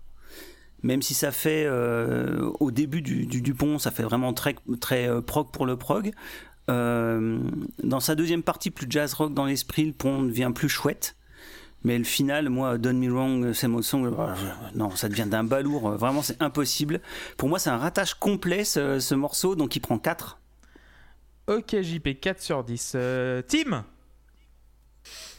Alors, je vais commencer par dire ce que j'ai bien aimé. Euh, j'ai trouvé qu'il y avait un solo qui était super cool. J'ai beaucoup aimé. Euh, beaucoup, beaucoup de bonnes idées, en fait, globalement, euh, dans ce morceau. Il y a vraiment des choses où je me dis, tiens, ça, c'est intéressant, ça me plaît, j'aime bien. Mais, c'est pas que le refrain est raté, c'est juste sur la structure, c'est pas très bien construit, en fait. La, y a, la transition est pas très heureuse entre le couplet et le refrain. Alors, c'est peut-être voulu, mais, mais voilà, bon, ça me, ça me convainc pas. Et surtout, je suis désolé, je vais aborder le sujet maintenant, mais la place que prend la batterie dans le morceau est intolérable. Mais franchement, pour- enfin, ça ça me, Écoutez, monsieur, monsieur Wauquiez, monsieur Wauquiez. ah non, mais ça me sort de l'écoute. Et j'ai dit l'autre jour que, je, que pour confirmer cette impression, ça tu m'intéresserait de, trou- détestais les Marocains. Ça Ça, c'est un problème. ça m'intéresserait de trouver une piste de batterie isolée parce que je suis convaincu que la piste de batterie, en fait, t'as même pas des coups, c'est juste, tu sais, tout, toute ta. euh, toute la piste, c'est juste euh, du, c'est juste plein. Il y en a partout. Ça- Enfin, ça ne s'arrête jamais, ça respire pas. En fait, j'ai un gros souci avec cet album et avec cette batterie, c'est j'ai l'impression qu'elle n'accepte pas de laisser de la place aux autres instruments.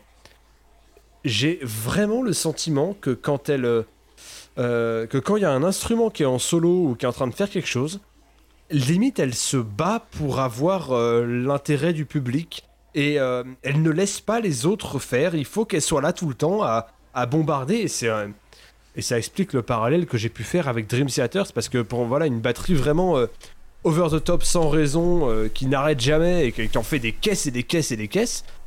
Et bah moi, voilà, ça me fait penser à, à l'ami Mike Portnoy, même si au demeurant il a fait des choses bien.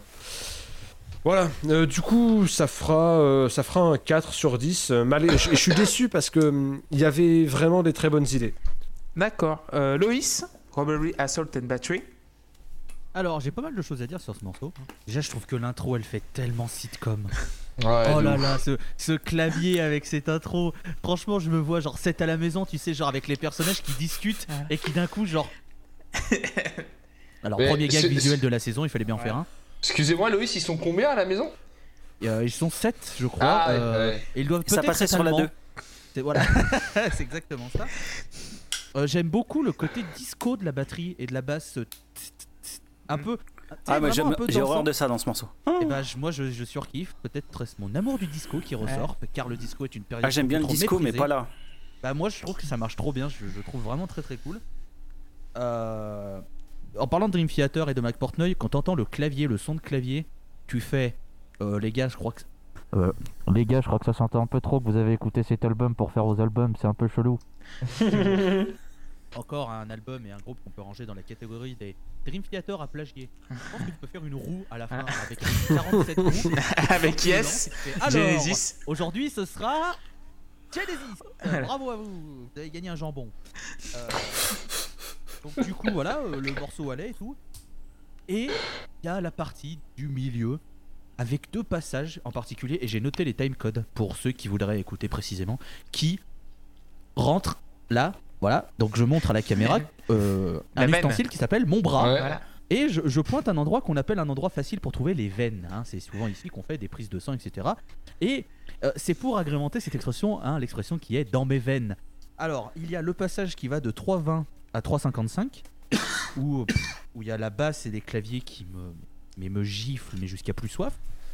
Et il y a pareil de 80 à 4,50. C'est pareil, c'est c'est oufissime. C'est ces deux passages, vraiment, tu- je pourrais les couper, les mettre en boucle et m'asseoir dans un coin et être content et faire c'est vraiment bien, c'est vraiment bien, c'est vraiment bien, c'est vraiment bien. J'adore voilà ces passages.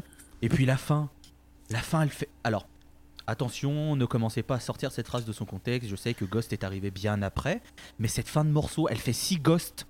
Ça- franchement, je sais pas si ça vous l'a fait. Vous réécouterez en, gardant en tête, si vous connaissez bien la discographie de Ghost. Franchement, ça fait. C'est un- oh, ça peut faire du Infestisumam ou du Meliora, mais ou même du dernier, hein, préquel. hein. De toute façon, il est plus à sa près en termes de, pompage d'influence, hein, mon bon Tobias. Hein On saluera Abba. Et euh, mais, mais putain, ce morceau est dingue et je lui mets 9 sur 10. 9 sur 10 pour Luis. Euh, Erwan pour terminer. Mais c'est marrant, je pensais pas être de ceux qui donneraient, euh, enfin qui apprécieraient le plus ce morceau-là. Je pensais que tout le monde allait le pomper. C'est vraiment, pour moi, plein de choses cool de, que je découvre dans Genesis. J'aime bien la batterie, moi, bizarrement. Euh, je sais pas, elle me- elle m'amuse, elle me surprend. Et puis en plus, comme je trouve que pour le coup, le reste euh, des instruments est plutôt plus faible que dans les titres précédents. Et ben du coup, ça me permet de l'apprécier. Moi, ça me dérange pas, contrairement à, à Monsieur Piron, qui est vraiment un, un fasciste, un fasciste de, Ah bah. de, de la musique. merde. Fasciste de merde. Ce sera facile à prouver. pas. Ah oui, ça ne me dérange pas que, les, euh, que la batterie soit mise en avant euh, comme ça. Le chant est nul, mais bon, pff, je, je m'y suis fait euh, depuis le, le début du, du disque au fait que je l'aimerais pas. Et par contre, effectivement, les refrains sont faibles, mais d'un autre côté, ce morceau est hyper intéressant à écouter pour les, les passages que, que Loïs a très justement cités, qui, sont très, qui font très jam en fait, qui ont un- une espèce de spontanéité qu'on retrouve pas ailleurs dans le, dans le disque. Donc euh, voilà, et la fin, j'adore la fin aussi. Donc euh, voilà, j'ai mis euh, 6 sur 10 au morceau, parce que ça reste un- une musique que j'ai du mal à, à vraiment faire rentrer en, en moi, mais j'y trouve plein de choses très cool. Ok, 6 sur 10 pour Erwan. Pour moi, Robbery Robbery Acetal Battery, pour moi, c'est bah, c'est Collins, euh, Dieu, euh, meilleur batteur du monde. Quoi. Pour moi, c'est. Vraiment faux. Ouais, mais c'est vraiment juste. Ah, bah, non, C'est si, vraiment si, il a raison. Hein. mais Euh, tu vois, genre- chef, il a raison. voilà. hein. Tu vois, c'est le morceau le plus jazz rock du, morceau. D'ailleurs, c'est le seul signé par Phil Collins avec euh, Los Endos et euh, Volcano. Donc, euh, bon, lui tout seul avec quelqu'un d'autre. Et oui, il vole quoi. Et j'ai l'impression que c'est le premier morceau qui a peut-être fait la rupture entre Banks, Collins et Rutherford et Steve Hackett. Parce que la guitare, tu l'entends pas du tout dans ce morceau. Et elle manque pas. Et pour moi, c'est. Mais euh, c'est c'est toutes les parties, en fait, c'est ça vieillit. C'est vrai que ça vieillit. C'est vraiment du jazz fusion des années 70 qui tâche, euh, les claviers tâchent. euh, La basse, c'est extraordinaire. Rutherford, c'est un super bassiste également. C'est un mauvais guitariste, mais c'est un très bon C'est bassiste. un très bon bassiste. C'est un très bon guitariste Ouais. rythmique. Voilà. Arrêtez un peu. Rythmique, ouais, ouais, Rythmique, non, voilà. Il faut pas qu'il fasse de solo, c'est tout. Voilà. Et voilà, c'est le morceau qui a plus vieilli, mais moi, c'est vraiment un morceau qui est dans la. Voilà, d'un- de l'époque, en fait. C'est- dans son jus, et pour moi, ça mérite un 9 sur 10. On va passer à l'antépénultième morceau de, de cet album qui s'appelle Repos. Et euh, c'est Loïs qui va commencer à nous en parler. Eh bien, euh, ça commence euh, comme une balade, hein, j'ai envie de dire.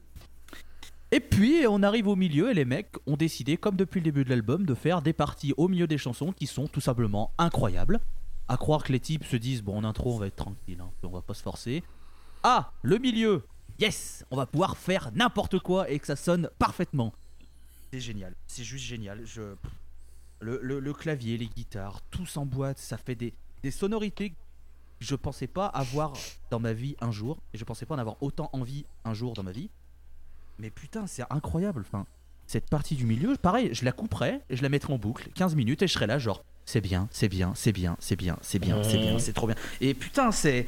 Et la, et la façon dont ce pont il arrive, c'est une balade calme, et d'un coup le pont arrive, ça part dans ces trucs avec les sons de clavier qui sont oufissimes, et ils reviennent sur leurs pattes à la fin, et ça repart sur la fin de morceau. Putain, mais les gars, mais merci, et juste merci encore, ça s'enchaîne, mais c'est juste génial, ça prend 9 sur 10 encore. Parce que je peux pas mettre 10 parce que il y a 2-3 petits, des petits trucs qui font que je peux pas mettre 10, mais putain, c'est c'est du 9 sur 10, mais dans les veines, mais dans les veines jusqu'à la mort. Ok, merci Loïs. Euh, Tim Euh, ouais, bah, c'est c'est très bien. C'est très très bien. Je- J'aime beaucoup. Euh, alors, il y a juste un truc euh, qui- qu'il faut que je, je dise comme ça, ça me sortira de l'esprit. Par moment, dans le chant, sur une ou deux phrases, euh, ça ressemble énormément à l'hymne du club de l'AS Roma. Et voilà, fallait que ce soit. enfin, et voilà. C'est c'est Je ça. pense que c'est là qu'ils ont pris l'inspiration. Je sais pas, mais en tout, en tout cas, c'est- ce, ce- ce morceau est suffisamment euh, euh, sucré, suffisamment euh, légèrement kitsch pour être un hymne de club italien, et c'est euh, et voilà. À part ça, je trouve que c'est un très beau morceau. J'aime tout dedans. Enfin, presque. Euh, y compris le, le solo de guitare euh, inversé, ça c'est. Euh, c'est c'est très. Enfin, si, c'est- si, si je me suis pas trompé, c'est comme ça Il qu'il n'est a pas hein. inversé, il le fait à la Ah pédale ouais volume. C'est pas le, le même. C'est pas le. Cet effet d'ailleurs de guitare, c'est pas le même truc qu'utilise euh, Alex Lifeson sur le- l'intro de La Villa Strangiato, là, cette espèce de, de, de- de boîtier là sur les, les cordes? Il a, je pense qu'il a, il a soit un Ibo, soit euh, il T'es joue. sûr euh, qu'il est Vassin. pas inversé? Et non, je pense qu'il est joué à la pédale volume. Bon, faudra que je réécoute, mais bon, en, en tout cas, c'est- c'est- voilà, vous, on, on voit de quoi je parle. J'aime bien aussi que la batterie nous foute la paix pendant 5 minutes, c'est cool. Par contre, elle revient. Elle revient, elle revient. Écoutez, écoutez-la pendant le solo, sans déconner. Euh, alors, moi, je suis nul en batterie, euh, je sais pas comment ça s'appelle, euh, ça doit être une cymbale, je sais pas laquelle. Mais pendant tout le solo, elle arrête pas. Oui, C'est la, la, la Charlet. La Charleston. Ouais, C'est la Charleston qui fait Ouais. les. Et bah, et bah voilà, non. Et bah, et bah non, Si, vraiment pas, jamais. Mais Mais si. Mais ça si, sert à quoi Pourquoi Ah, Oh là là. Pourquoi Ça- Non, attends. ça- ça Pourquoi. Mais ça sert à quoi Mais ça sert à quoi la musique, Monsieur Piron Hein Si on part par là, répondez, Monsieur Piron. Non, mais pourquoi euh, faire. Enfin, pourquoi ne pas laisser. Tu vois, quand je disais ça, ça ne laisse pas la place aux autres instruments, bah c'est un. Là, t'aurais pu faire un truc tout simple et tu laissais ton guitariste s'amuser un peu. Non, même pas. Faut que tu sois là tout le temps, tout le temps, tout le temps. Ça m'énerve. Voilà. C'est un joli morceau tout de même auquel j'ai mis 7. Mais cette batterie, j'arrive pas. Ok, 7 sur 10 pour Team euh, Luc. Euh, je vais, je vais, je vais saper l'ambiance. Je suis désolé. Euh, moi, c'est vraiment le morceau. Enfin, alors il y a, oui, il y y, y a un super pont, mais, euh, mais je trouve que là, c'est un peu le morceau facile en fait, finalement de l'album. Je trouve que c'est un peu de la musique. Enfin, c'est, du Genesis au kilomètre. C'est, pas mauvais. euh, c'est juste que c'est, c'est un peu plat et, et sans surprise finalement. Et moi, c'est le, ouais, c'est le morceau où là, je me suis dit, meh. Euh, bon, peut-être on aurait pu mettre Entangle à cet endroit-là parce que ça m'aurait évité de. Mais voilà, non, non, Ripple, ouais, Ripple, je mets que 5 parce que je. je, je, je- voilà, c'est déjà entendu.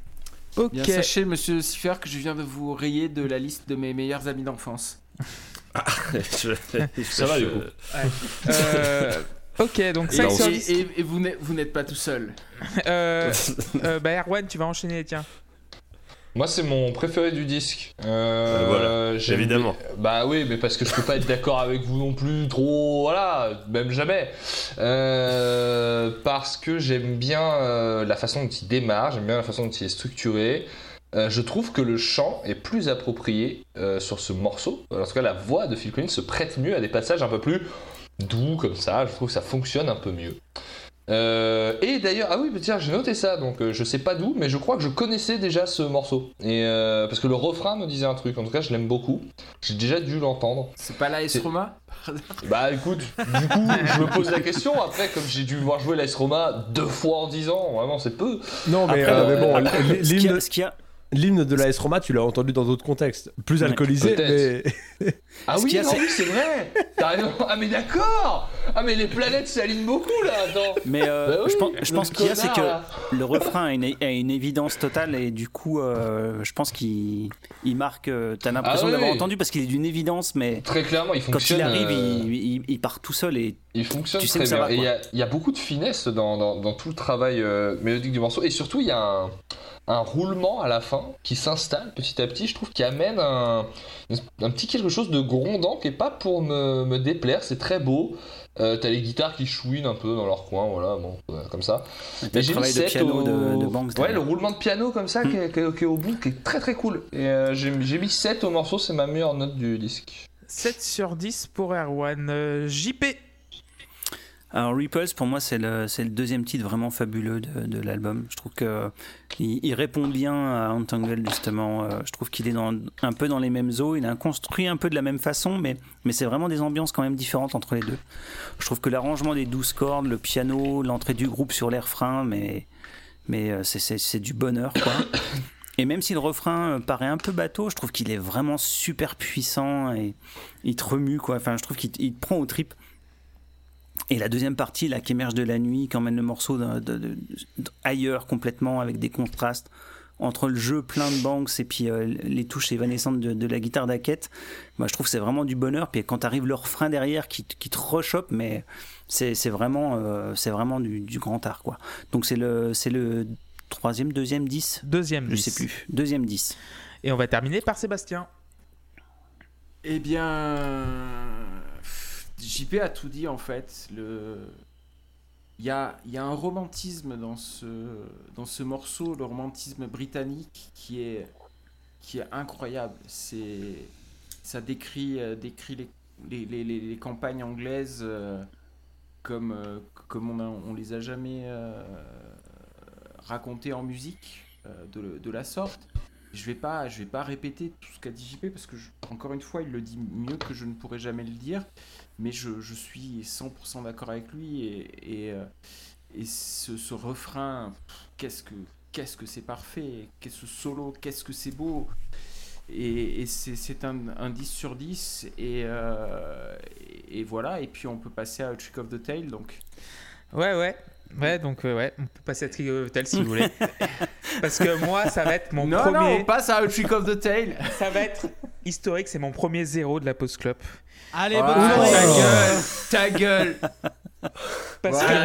Virez-le, virez-le, je- virez-le, faites un Ulule, j'en ai rien à foutre, virez-le. Mais on a besoin de personne, Clément, on sera mis dans notre coin à la Merci, cour de voilà. récré, c'est bon. Voilà. Putain, mais j'y crois pas. Mais, mais Parce t'es d'une que- mauvaise foi, c'est Non, pas. C'est non, non, Écoute- non, attends, laisse-moi Écoutez, m'expliquer. monsieur Girardon. Arrête, Bataille de fans de écoutez, monsieur Girardon. Arrêtez, arrêtez, s'il vous plaît. Mais c'est insupportable. mon J'ai les Dieu. archives du, for- du forum où vous aviez mis 6. Oui, mais 6, mais euh, j'ai j'ai eu 10 ans de moins, j'étais innocent, voilà.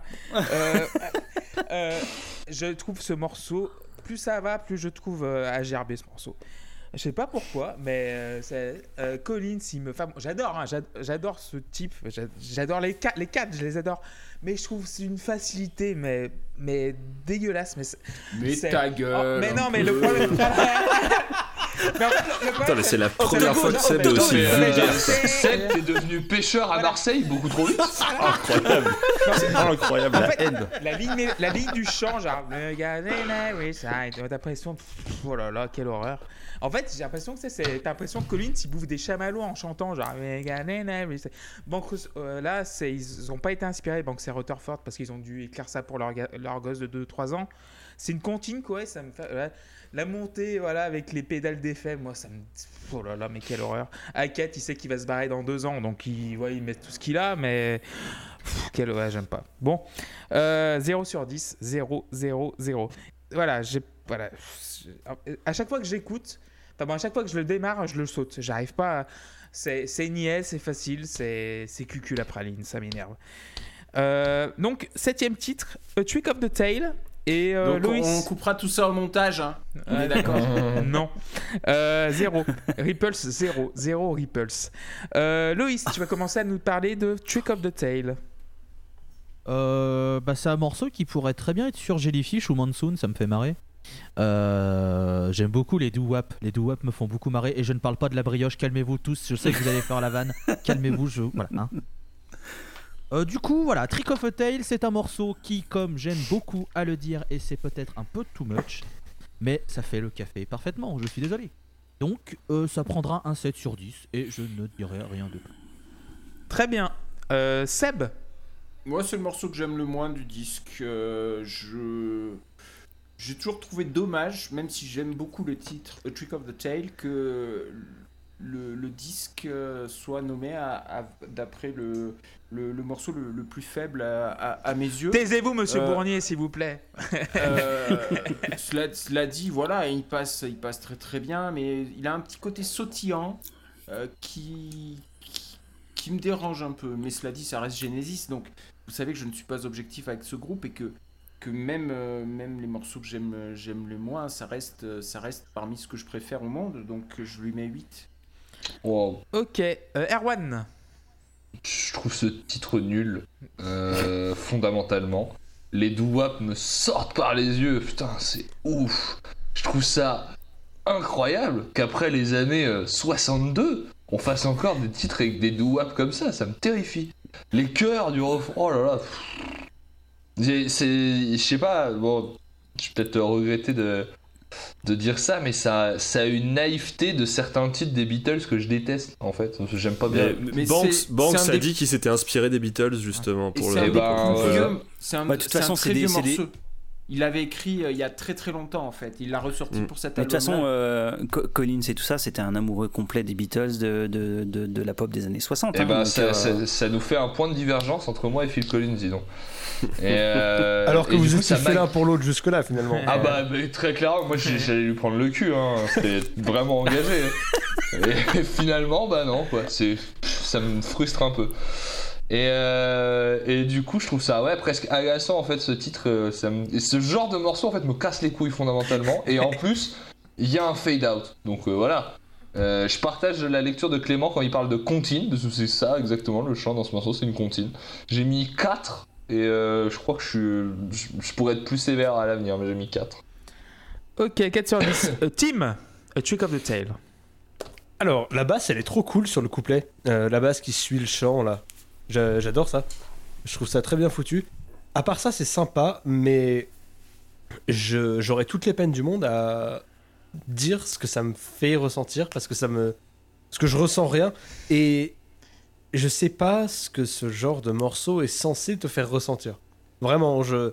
J'ai essayé de me le mettre à différents moments de la journée, tard le soir, euh, le matin, euh, non, je, à aucun moment, jamais, ça, me, ça ne me provoque quelque chose autre que Ah ouais, c'est vaguement sympa. Donc, euh, voilà, moi j'aimerais bien savoir ce que ça vous procure d'écouter ça, parce que pour moi, euh, bah, ça n'a pas vraiment d'effet. Ah, pas, euh, mais euh, j'ai quand même mis 6 parce que parce que c'est pas désagréable. Eh, je Ah, euh, que je suis d'accord avec, euh, avec Tim en fait. C'est un morceau que j'écoute jamais hors du contexte de l'album. Ok, euh, 6 sur 10 pour Tim. Euh, JP Ouais, ben voilà, c'est un vrai titre pop, euh, très Beatlesien effectivement, euh, dans l'esprit. Moi, je le trouve plutôt ré- réussi en tant que- qu'exercice de style sur ce truc-là. Pour une fois qu'ils réussissaient enfin à faire une vraie chanson pop quasiment euh, depuis le début de leur carrière. Euh, moi, je trouve ça plutôt cool. Euh, moi, je l'aime beaucoup ce titre. Je trouve que c'est une petite sucrerie, un petit moment de légèreté qui est fait, euh, qui est fait de, de, de belles manières. Alors, ça, ça révolutionne rien, mais je trouve le morceau vraiment sympa. Euh, moi, il prend 8. Ah, et aussi, euh, ne regardez pas le clip. C'est Ah horrible. si, il faut regarder le clip. C'est marrant. C'est marrant. horrible. Euh, et du coup, euh, Luc, pour terminer sur Trick of the Tail. Ouais, je, le, trouve, je le trouve sympa, moi, ce morceau. Euh, Enfin, attendez, il est. Euh, non, oui, bah voilà, euh, très très pop. Le- oui, le, je suis complètement d'accord sur le côté contine dans la manière que Phil Collins a de chanter. J'aime bien le piano sur la première partie. Il a un petit côté piano de saloon, en fait, et ça, met un peu le- ça met un peu la pêche. Ça envie de lever les bras en l'air, de les agiter de gauche à droite, et voilà. Et puis après, je trouve que le finish est très bien, qu'il ouvre très bien sur le Sendos. Du coup, voilà, il a ce côté un peu. Plus abstrait, euh, on commence à repartir dans, dans, dans, dans l'espace et, euh, et c'est cool. Et Et j'ai mis 7. 7 sur 10. Euh, Trick of Tail, pour moi, c'est. bah, J'adore quand mes héros se prennent pour euh, leur héros, en fait. Je- et en fait, c'est Tony McCartney, quoi, là-dessus. Et pour moi, c'est l'un des meilleurs titres du disque. Euh, je l'écoute beaucoup hors contexte, d'ailleurs. euh, euh, c'est contrairement à Sébastien. Mais. Le Némésis de Seb. Non, Voilà. mais vous avez décidé de, de me contrarier ce soir, euh, monsieur Non, mais-. Non, mais il n'y a pas de problème, mais euh, j'adore ce morceau. Euh, en fait, il arrive sur euh, genre, ces, ces petites sucreries comme ça de temps en temps. Euh, Le, le clip est complètement ridicule par contre. Tu vois, Collins, il, il est déjà il est comme un pêcheur, c'est le capitaine Cook avec sa pipe. Ouais, il a Euh, un bonnet, je suis en train ouais, de le regarder. Voilà, il a un petit bonnet orange. Il a un petit bonnet Non, mais t'as vu orange les effets spéciaux surtout Voilà. Bah, je sais pas, je, je viens de Mais le tu vois- lancer là. Tu vois, tu quand, tu vas, ouais. quand tu vas arriver à la, à la partie, à la partie de guitare avec la patte, c'est Voilà. Ça, pas ça, j'ai- possible. Ça, j'ai pas compris la patte euh, de Steve Hackett, non C'est ça Il a un. Ah, mais Ah ouais, c'est. Steve Hackett. Ah, mais en fait, Steve Hackett, il, vient, tous ses clips, ils viennent de là, en fait. Voilà, mais c'est ça. Ouais. Et- et voilà, en donc, vrai, voilà. Phil Collins, il fait des regards caméra, Ah ça oui. fait des photos Tinder tellement chelous. Voilà, c'est ça. Bah. En fait, c'est le, le hipster original, Phil Collins, sur ce clip. Quoi. Et euh, oui, pour Oui, moi, donc. mais c'est con- oui, c'est Ouais, vrai. ouais, c'est ça. Parce qu'il a une salopette, aussi une salopette marron, enfin bon, un truc comme ça. Il a des bottes en, Il a- en fourrure, enfin bref, c'est. La, barbe, enfin, c'est Voilà, c'est euh, en- entrée plat dessert quoi. Euh, pour revenir au mor- pour revenir au morceau, oui, c'est moi j'adore ce morceau, donc 10 sur 10. Et on va on va enchaîner sur le dernier morceau qui s'appelle Los Endos. Et Luc, tu vas commencer. Écoutez, je vais paraphraser un, un célèbre euh, chroniqueur de la post club amateur d'un mouvement, c'est-à-dire pointer son bras et pointer un, un endroit où euh, on a tendance à mettre euh, des seringues pour des examens médicaux ou des choses répréhensibles. Mais euh, ouais, non, complètement euh, dans, Pas dans que, il y, a hein, voilà. il y a la prise de drogue aussi. Oui, bah c'est Ouais, ça. c'est ça, les Ah, répréhensibles. J'avais pas. Répréhensible, tout ça, c'était. euh, je- Ah, C'est pas ce encore passé dans les mœurs normalement. euh. Non mais Ouais, non, Tim- voilà, ça, je- non mais euh, Enfin, alors il après, aux Arocs, aux Arocs, je sais pas ce qu'on fait, mais bah, ouais, bah oui. pas le sens du mot Mais voilà, c'est euh, c'est- c'est- c'est euh, c'est l'ending euh, cosmique, free rock, jazzy prog, je sais pas quoi. euh, euh, c'est c'est- c'est la musique du groupe qui s'évanouit dans, dans, dans, dans l'immensité du cosmos, ou alors c'est leur soucoupe volante qui repart, je sais pas ce que c'est. Mais pour moi, la, la- la conclusion est parfaite et quelque part, elle est peut-être à l'image de ce que j'aurais aimé encore un peu plus dans ce disque. C'est un côté un peu plus foutraque qui parfois manque un petit peu, mais c'est une très très Essaye belle le manière suivant. de finir le disque. Voilà, bah je, mais de toute façon, oui, maintenant, il va falloir que je, je poursuive. Mais euh, voilà, et pour moi, c'est un, un- un petit 9 sur 10, euh, pas piqué euh, des verres et des hannetons et de je sais plus quoi. Enfin voilà, mais 9 sur 10. Très bien. Euh, Seb? Ah, Los Endos. Et, et en live, c'est encore plus. C'est encore plus. Mais sauf qu'en live, il y a- Ça y fait quelque- envie, dis donc. il y a Pardon. quelque- Il y a quelque chose de moi en live qui, qui m'a toujours embêté. C'est euh, c'est que c'est pas vraiment un instrumental en fait. Il y a à la fin euh, juste deux phrases. There's an angel standing in the sun, free to get back home. Et c'est un hommage à Peter Gabriel, de la de l'ange Gabriel du coup, qui euh, où Phil Collins chante euh, la, la fin du morceau Supper's Ready, qui était emblématique de, de la période de, de la période Peter Gabriel et, et le groupe rend hommage à son à son chanteur à son ami euh, dans, dans ce morceau juste sur la toute fin sur le fade out ça s'entend à peine il faut le savoir pour le et, et je trouve ça je trouve ça tellement Moi, je l'ai- beau. J'ai surtout vu comme une porte ouverte au, au retour possible. euh. non non jamais jamais je, je, je suis je suis catégorique c'est c'est vraiment c'est vraiment un hommage Pardon, c'est c'est de la faute de Del Castillo là encore. Je comprends pas de quoi vous parlez. Vraiment. Mais bon, voilà. Euh, merci de m'avoir interrompu. Euh, Los Endos, qui, euh, qui est, est censé, euh, selon la légende, euh, reprendre les mélodies de, de tous les morceaux de, du disque. Dont, alors l'intro, Wow. l'intro c'est It's Yourself, c'est une phase B. Ensuite, il y a évidemment euh, Dance on Volcano et évidemment Squonk. Mais les autres, je les, je les, je les ai jamais eu. Alors bon, mais peut-être peut vous pourrez me dire, mais la légende veut que toutes les mélodies euh, du disque y soient. Euh, voilà, bon, moi c'est évidemment 10, hein, vous, vous l'aurez deviné. Ok, Sam, merci beaucoup pour ce détail. Euh, Loïs Alors j'adore ce morceau parce que ça part dans un délire euh, prog jazz. euh, genre, euh, alors euh, bah on va faire ce qu'on sait faire, c'est-à-dire du n'importe quoi très bien maîtrisé. Et donc après, oui, euh, je suis content que tu en as parlé parce que ça reboucle du coup sur Dance on a Volcano. Et puis après, ça reboucle sur le, le, le, le- le- le riff de Skunk. Et euh, moi j'ai reconnu ces deux. Mm. Et en plus, c'était deux riffs que j'aime d'amour de ces deux chansons. Donc j'étais genre, ah c'est bien, bonne idée. Et euh, bah, c'est dommage que c'est pas duré plus longtemps parce que j'adore ces deux riffs. Euh, je trouve que c'est une très très bonne fin. Euh, moi je- j'aime bien. Je comprends pas pourquoi ils l'ont appelé Los Endos par contre. Euh, je- C'est euh, la- fin, mais euh, trafiqué en- pour ressembler à de l'espagnol. Mais Voilà, il parle juste très mal espagnol. Oui, Ouais. c'est genre, c'est- c'est- c'est genre moi qui parle espagnol en mettant des A et des O à la fin Voilà, de chaque ouais, mot. Oui, c'est Voilà. ça. Mais c'est exactement ça en plus. hein. Ça. Pour moi, c'est- c'est c'est du racisme. Voilà, je le dis honnêtement. hein. C'est de l'appropriation culturelle même. Ça me rappellera Presque. toujours ma mère Vraiment. qui insulte une espagnole de connassa en pleine rue, ce qui m'a fait beaucoup trop trop rire. Putain, on adore déjà tellement ta mère, c'est fou. Je, je raconterai cette anecdote euh, hors, hors, euh, hors enregistrement et vous pourrez l'acheter sur Patreon pour un don de 50 euros. Mais voilà, donc euh, pour revenir sur Los Endos, euh, ça prendra un 8 sur 10 bien mérité. Très bien. Euh, Tim Ouais, vous vous souvenez quand, euh, quand vous êtes allé voir un concert euh, que vous attendiez depuis très très longtemps et vous y allez, voilà, euh, ça se passe et vous sortez de la salle, vous regardez votre pote et vous faites euh, Bah, tu sais ce que j'ai préféré moi? Le solo de batterie. moi, je me rappelle pas de ce moment-là parce que je l'ai jamais vécu et ce sera pas avec. Parce que euh, t'as pas de- Mais c'est parce que t'as pas de goût Oui Parce que t'y pannes rien à la batterie et que toi, tout ce qui n'a pas des cordes et qui peut se gratter avec un médiator, t'en as rien à branler Vrai, Voilà vrai, fact. Voilà. Hors de ça, euh, il y en a quand même, il y en a quand même encore. Enfin, là, il y en a vraiment des tartines. Euh, c'est juste pour. euh, je, je pense que c'est un test ce truc, c'est un test de ta résistance. Ils se sont dit, bon, si tu peux encaisser, si. Enfin. Après, je sais pas si vous trouvez qu'il y a pas. il Y a, y a- y a- que la batterie est bien dosée dans ce morceau-là. Bah oui, oui, oui. on peut en Et- discuter, on peut en discuter, mais vous avez tort. Enfin voilà, c'est. Alors, écoute, Tim, euh, ne, ne va jamais écouter les, Les versions live. Les de lives. Genesis parce que Je te rassure, les c'était pas prévu, vraiment. Tous les passages instrumentaux, non mais je t'explique pourquoi il faut pas le faire. Tous les passages instrumentaux, Phil Collins quitte le micro et fonce derrière à la- à l'arrière euh, de la scène et il y a sa batterie en plus de la batterie de soit Bill Bolford sur la tournée 76, soit Chester Thompson. Oh, quel, a- enfer ça a l'air d'être. à deux il y a- Oh, batteur, ouais. Parce qu'en fait, tu vois, genre, Il y a bibatteur. et c'est monumental. Ouais, je pense, ouais. Tu devrais voir King Crimson en live en ce moment, je pense Ah que ça te plairait. Ils sont quatre Aussi. Il y a batteurs. trois batteurs. Non, il y en a Ouais, trois, ouais, il y en a trois en ce moment. Tu devrais aller voir Year of No Light, c'est très bien.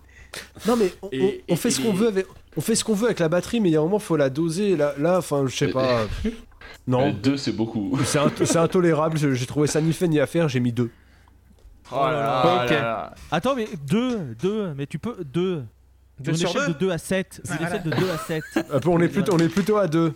Ouais, Ouais. on est pas à 7, c'est ça, on est à 2. C'est ça. hein. Ouais, sur euh, sur Ouais, une c'est- échelle de 2 à 7, je pense qu'on est pas mal. Et Ouais, ouais. à partir de 8, on a perdu contre Tottenham. Ouais, ouais, ouais. Ouais, ouais, c'est bon. Alors, Erwan, Los Andos. Pourquoi j'ai un point rouge sur le front Ça Bah, frappe à ta porte, Loïs, non euh, Ah merde. Los Endos, euh, ouais, moi je- j'accroche à ce festival de batterie. Et en fait surtout, je pensais pas dire ça un jour spécialement, mais c'est même ce qui me fait rester euh, jusqu'au bout du morceau. Parce que euh, je suis un peu épuisé moi à ce niveau-là du disque de. Je trouve que euh, Genesis, là, bon ok, le morceau recycle les riffs euh, et les mélodies euh, des titres précédents, donc c'est normal que ça fasse cet effet-là.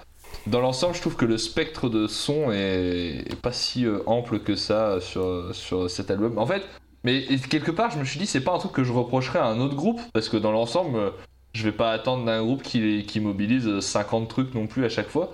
Peut-être que ça vient de l'image mentale que j'avais de, de, Genesis. En tout cas, il y a un moment où je suis un peu épuisé euh, des, mélodies de Genesis à ce moment-là.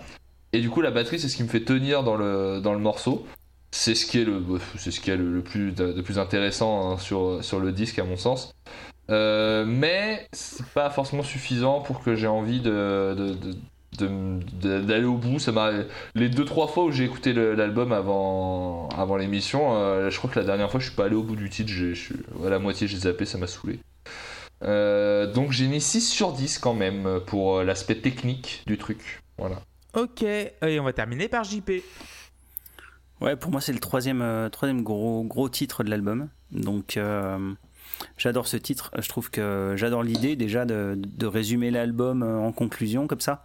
Euh, je trouve que c'est vraiment un des morceaux où on sent pour le coup le, plus l'influence Brandix, quoi, de, de, Collins. Où, euh, où il a une approche euh, très, très jazz rock en fait dans, dans, dans ce final, la manière dont c'est construit. et puis, puis bon, bah, moi je suis les sons, les, les sons de, guitare de Steve Hackett, je suis, je suis dingue de ce mec. Donc et là, il peut se lâcher, il peut faire des. Et puis quand c'est enchaîné en live, quand t'as euh, en fait euh, Dance the Volcano et puis euh, Los Endos qui sont enchaînés, t'en prends plein les yeux, quoi, puis plein les oreilles, quoi. Donc c'est c'est vraiment euh, vraiment terrible. J'adore ce titre. Donc il prend 10. Ok, et moi je vais également mettre un 10. Bah oui, Collins, euh, qu'on accuse d'avoir massacré Genesis dans les années 80, a pondu ce morceau à 80%.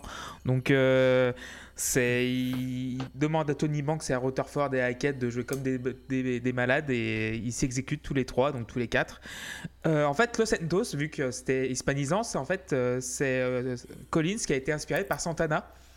Euh, et c'est pour ça en fait c'est jazz euh, latino un petit peu. Et c'est un morceau qui s'appelle euh, Ouais, sur le roulement de batterie au début, Voilà, ouais, carrément. Ouais. euh, ça s'appelle Promise of a, of a Fisherman, donc c'est un morceau de Santana qui date de 74 et c'est le même rythme. Et c'est pour ça qu'ils ont appelé Los Endos parce que c'est jazzy latino. Et oui Collins, pff, oh là là, oh là là, oh là là là là, meilleur batteur du monde, je le rappelle. Euh, en fait, quand tu vois les versions live, il y a deux versions qui me frappent. C'est la version de 1981 où là, euh, en plus Collins, il, traverse un divorce pas possible, donc il faut qu'il se défoule. Et euh, la batterie, elle, la batterie, elle, elle la prend pour 100 grade, quoi. T'as l'impression qu'il la, il la tabasse, mais d'une force pas possible. Il va. Tim, regarde pas ça parce que tu vas, tu vas crever. parce qu'il est, il est tellement dans, dans la démonstration. À la limite de l'écœurement, mais pas de l'écœurement, pas du tout. C'est juste au poil de, de bit près, ça va. Et la version aussi, la version la plus aérienne et la plus marquante est celle de 1987 à Wembley. Et celle-là, elle explose. euh, même les Very Lights derrière, c'est c'est exceptionnel. Donc pour moi, c'est un 10 sur 10 bien mérité parce que après, euh, je pense que c'est le dernier, enfin bon, l'un des derniers instrumentaux où Genesis vous va vraiment se lâcher euh, après. Eh, Bon, eh, voilà. eh, oui, oui, oui, dou- oui. douze- oui. hein. Oui, oui, oui. Mais genre dans, le, dans le, cette version jazz rock euh, vraiment très prog, c'est le dernier un petit peu. euh, Ah non, il y a What Gorilla aussi derrière. Oui, oui, oui, oui, il y a votre gorilla, mais voilà, après tu, tu peux le dire. Mais, euh, mais avec Hackett, je pense que c'est c'est le dernier euh, baroud de Nord des quatre, en fait, j'ai l'impression. J'ai l'impression que Hackett déjà veut se barrer juste à la fin de Take Hotel, alors qu'il se barrera à la, à la fin de l'album suivant. Donc voilà, fin de l'album. Excusez-moi si j'étais un petit peu lent et un petit peu long. Euh, on va demander du coup bah, bah, à Tim de nous donner son avis sur euh, l'album. Eh ben, euh, je suis un peu déçu de pas avoir réussi à rentrer dedans. Je, sais pas trop à quoi c'est dû. Je pense que j'étais juste pas dans le pas dans l'ambiance. Euh, Je m'y suis mis tard parce que j'étais occupé avant en fait. Et euh, j'ai pas eu le, le temps. J'ai pas trouvé le contexte. euh, j'ai pas trouvé le registre. la clé qui allait me permettre d'apprécier cet album. En tout cas, voilà, il m'a pas fait ressentir grand chose, si ce n'est un peu d'ennui par moment, un peu de déception. Et, voilà, quelques regrets en, en pensant que ça aurait pu être mieux si ça avait été un petit peu plus finement dosé, euh, à la fois sur les synthés, sur la durée des morceaux, sur la batterie et plein d'autres choses. Euh, c'est pas une expérience qui va me donner envie de me replonger à fond dans le Genesis. Je pense que ça fait partie des groupes qui ne, qui ne m'intéressent pas plus que ça. Quand je, enfin voilà, je, après je peux me tromper et euh, je le, je me, je me tromperai avec plaisir, je pense. Mais voilà, à mon avis, c'est pas quelque chose qui me. C'est juste pas ma cam, quoi. Donc, je mets 4 à l'album. Ok. Euh, Luc bah déjà, euh, dé- déjà, je pense que cha- chapeau de Genesis quand même, parce que du coup, c'est quand même un album qui arrivait dans un contexte très particulier. euh, et bon, perdre son chanteur, c'est pas forcément un drame en soi, c'est pas un seul homme qui fait un groupe, mais quand même, c'est une, quand même, d'une importance capitale. Et donc d'avoir réussi à sortir un album qui est aussi qualitatif, aussi enfin qui, qui, qui, qui qui ne souffre pas entre guillemets presque de la perte de Peter Gabriel et tout et qui euh, enfin je, je, je trouve que c'est quand même quelque chose qui est, qui est à souligner. Après c'est un album que j'aime beaucoup. Alors ça a pas remplacé Foxtrot dans mon esprit pour le moment j'en sais rien. On verra on creusera je vais continuer de toute façon à creuser à creuser Genesis. Mais voilà c'est un superbe album je trouve enfin qui est, qui est compact qui est dense qui est euh, qui est, qui est, qui est presque une pièce à elle toute seule enfin et, euh, et, et j'ai pris vraiment un très très bon un très très gros pied à écouter ce disque et voilà je pense que au final je vais lui mettre un, un 8 sur 10 euh, qui est euh, qui est pas qui est, qui est pas volé voilà Très bien, merci beaucoup Luc. Euh, on va donner la parole à Erwan. Ben, je suis heureux de- d'avoir découvert euh, Genesis avec euh, ce disque-là. Après, euh, je suis pas si surpris de ça, de ce que j'y ai trouvé, parce que je connais quand même un peu les étiquettes qu'on colle sur Genesis et je vois à quoi ça ressemble. Je sais que c'est pas la musique que j'apprécie le plus. Parce que, encore une fois, je trouve que globalement, malgré euh, tout ce qu'on dit sur la batterie, le travail sur les basses, la pédale basse, etc., je trouve que c'est des disques qui manquent souvent d'un côté percussif par rapport à ce que j'ai l'habitude d'écouter. Euh, mais c'est quand même un disque qui, mine de rien, sur, euh, développe un univers euh, on- onirique assez, assez cool, en tout cas dans toute sa première partie, qui a des phases d'une douceur qui sont incroyables, qui effectivement est le théâtre de certaines phases de batterie très très impressionnantes, et que j'ai pris plaisir à écouter moi, surtout en ce moment, parce que il se trouve que je réfléchis beaucoup à la place de la batterie dans les morceaux. En ce moment. Donc euh, plaisir, je vais lui mettre euh, ouais, un 7 parce que euh, je veux pas nier ce que ce qu'il est ce disque techniquement. Après, je trouve qu'il y a une mesure à avoir dans, dans, dans ce qu'il montre aussi. Je... Mais ça, c'est le genre, j'y suis assez hermétique quand même, globalement. Mais je trouve qu'il n'y a, pas non plus des coups de génie partout, que les, les, les, les mélodies et les sonorités sont souvent. euh, Enfin, une fois que tu en as écouté deux, euh, les autres te surprennent moins quand même. Donc voilà, c'est pour ça que je me contente d'un set, c'est un bon disque, que je réécouterai sans doute peu, mais euh, qui me donne envie par exemple de découvrir euh, le Genesis de Peter Gabriel, parce que j'adore la voix de Peter Gabriel. D'accord. Voilà. Très bien. Euh, JP Ouais. Alors moi c'est un album que j'aime vraiment beaucoup, euh, malgré, malgré ces quelques titres qui, qui me plaisent moins et tout ça. Je trouve que c'est un album quand même relativement équilibré et qui possède euh, parmi les, plus beaux morceaux de- du groupe, je trouve. euh, Enfin, Untangled, Ripples, tout ça. Je trouve que c'est vraiment des, des perles totales. Donc...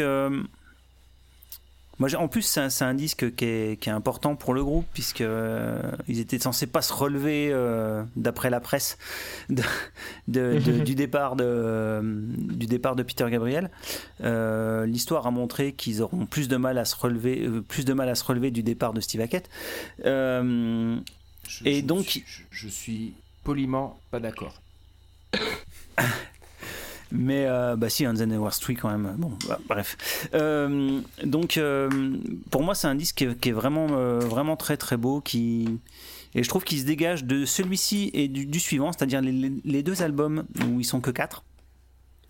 Euh, il se dégage quelque chose de, euh, je sais plus qui en avait parlé, mais de, de typiquement anglais. Euh, C'est moi, j'ai dit ouais. British tout à l'heure. Ouais.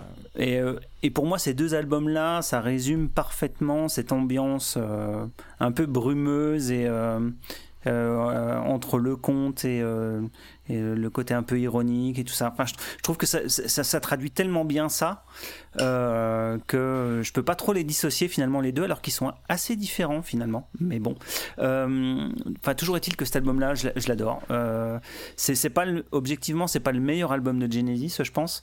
Euh, c'est même pas forcément mon préféré, mais je trouve que c'est un très grand disque du groupe. Euh, donc il prend 9. Merci JP beaucoup, merci beaucoup.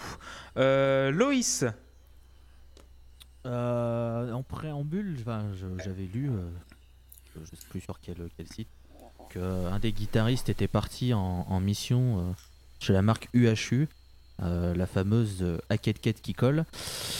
Voilà, il fallait que je la fasse. je l'avais en tête tout seul. là là Voilà, voilà, il fallait tout, ça- tout ça pour cette vanne, je suis désolé. Euh, donc c'est mon premier album hein, de Genesis vraiment que j'écoute et j'ai pris une grosse gifle, hein, faut pas se mentir.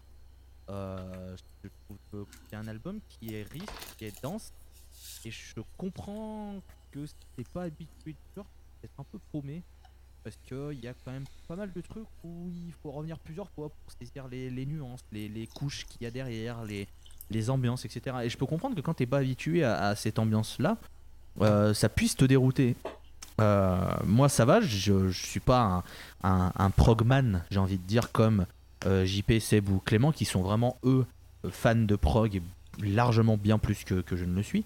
Mais j'avais déjà eu un pied dans le prog avec euh, du Rush, du Yes, un peu de Dream Theater, me jugez pas, et d'autres groupes actuels maintenant.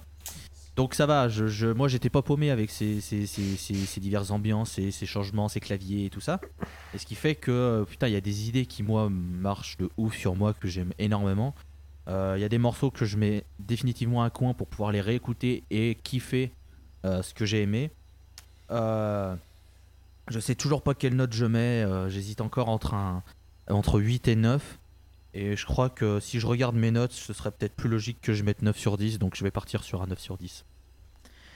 Merci Loïs. Euh, bah, du coup, je vais donner mon avis avant de donner la parole à Seb. Euh, oui, donc euh, quand Genesis perd Peter Gabriel en 75, euh, Phil Collins voulait à la base devenir faire Genesis un groupe instrumental. Il voulait plus de paroles, il voulait que que tous les quatre jouent de la musique instrumentale. Et t'as Tony Banks, il dit bah non mon garçon, on fait des chansons, faut bien qu'on chante. Donc du coup, ils ont eu un process d'au- d'audition. euh, voilà, ils ont auditionné peut-être une centaine, cent cinquantaine de personnes avant de, en fait, bah, Coco, bah, Phil Collins, euh, c'est toi qui vas chanter parce que tu chantes moins, euh, moins pire que les autres. Et Collins, c'est sa femme, en fait. Sa femme, voilà, C'est sa femme. hein, Qui a, qui a convaincu. Qui lui a dit mais pourquoi, Ouais. pourquoi tu ferais pas chanteur? Et du coup, puis- sa femme, euh, sa femme va, lui, va le quitter, euh, va, la- va le quitter trois ans plus tard, quoi. Donc, euh, quelle belle décision. Donc, Et voilà. Et finalement, euh, voilà, Collins euh, chante un peu à contre-coeur, mais voilà, il fait bien le taf.